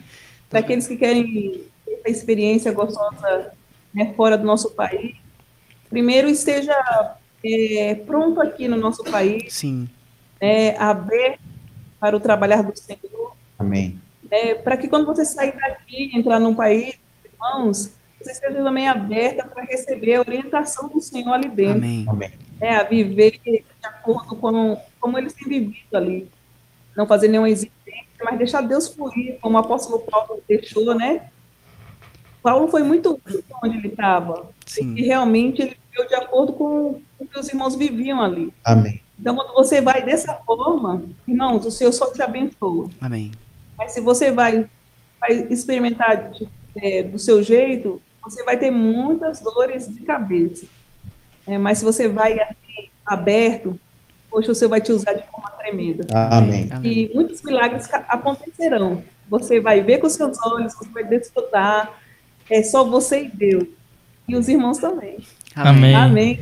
Bem, nós gostaríamos de orar por vocês, e aí eu queria Amém. ter a honra de hoje de orar. Fique à Tá vontade. Amém. Amém. Senhor Deus, nós estamos aqui diante dos teus servos, daqueles que o Amém. Senhor levantou antes da fundação do mundo Amém. e Amém. entregou nas mãos deles, pela sua misericórdia, essa obra tão Isso. maravilhosa, tão linda, que é cuidar da tua igreja. Amém. Senhor, nós Amém. louvamos pela vida da Luciane, Senhor, pela vida do irmão Evilásio. Amém. Senhor, Amém. nós louvamos pelo Senhor ter levantado eles nessa geração, pelo Senhor ter, Amém. estar mostrando por meio da vida deles o que é ser sal, o que é ser luz. Amém. Senhor, nós pedimos que o Senhor continue abençoando o seu casamento, fortalecendo os seus laços, cuidando dos seus filhos, Amém. das pessoas que Amém. estão ao seu redor. Nós rogamos também, Senhor, para que a sua vida, nos diversos aspectos, seja suprida, seja financeiramente, seja com, com aquilo que eles necessitam, aquilo que eles Amém. pediram ao Senhor e que o Senhor deseja dar. Amém. Nós louvamos a Deus porque o Senhor é um Deus abençoador, que tem cuidado dos Amém. seus filhos, cuidou deles até hoje e cuidará até o fim das suas vidas.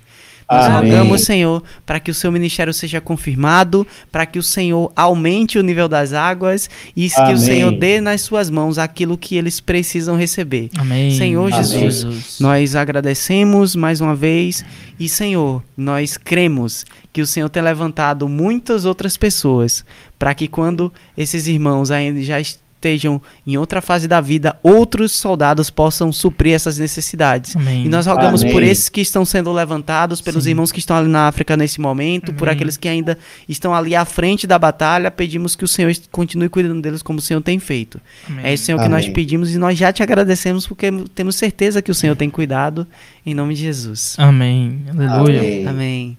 Aleluia. Galera, recadinhos finais aqui pra gente já se despedir.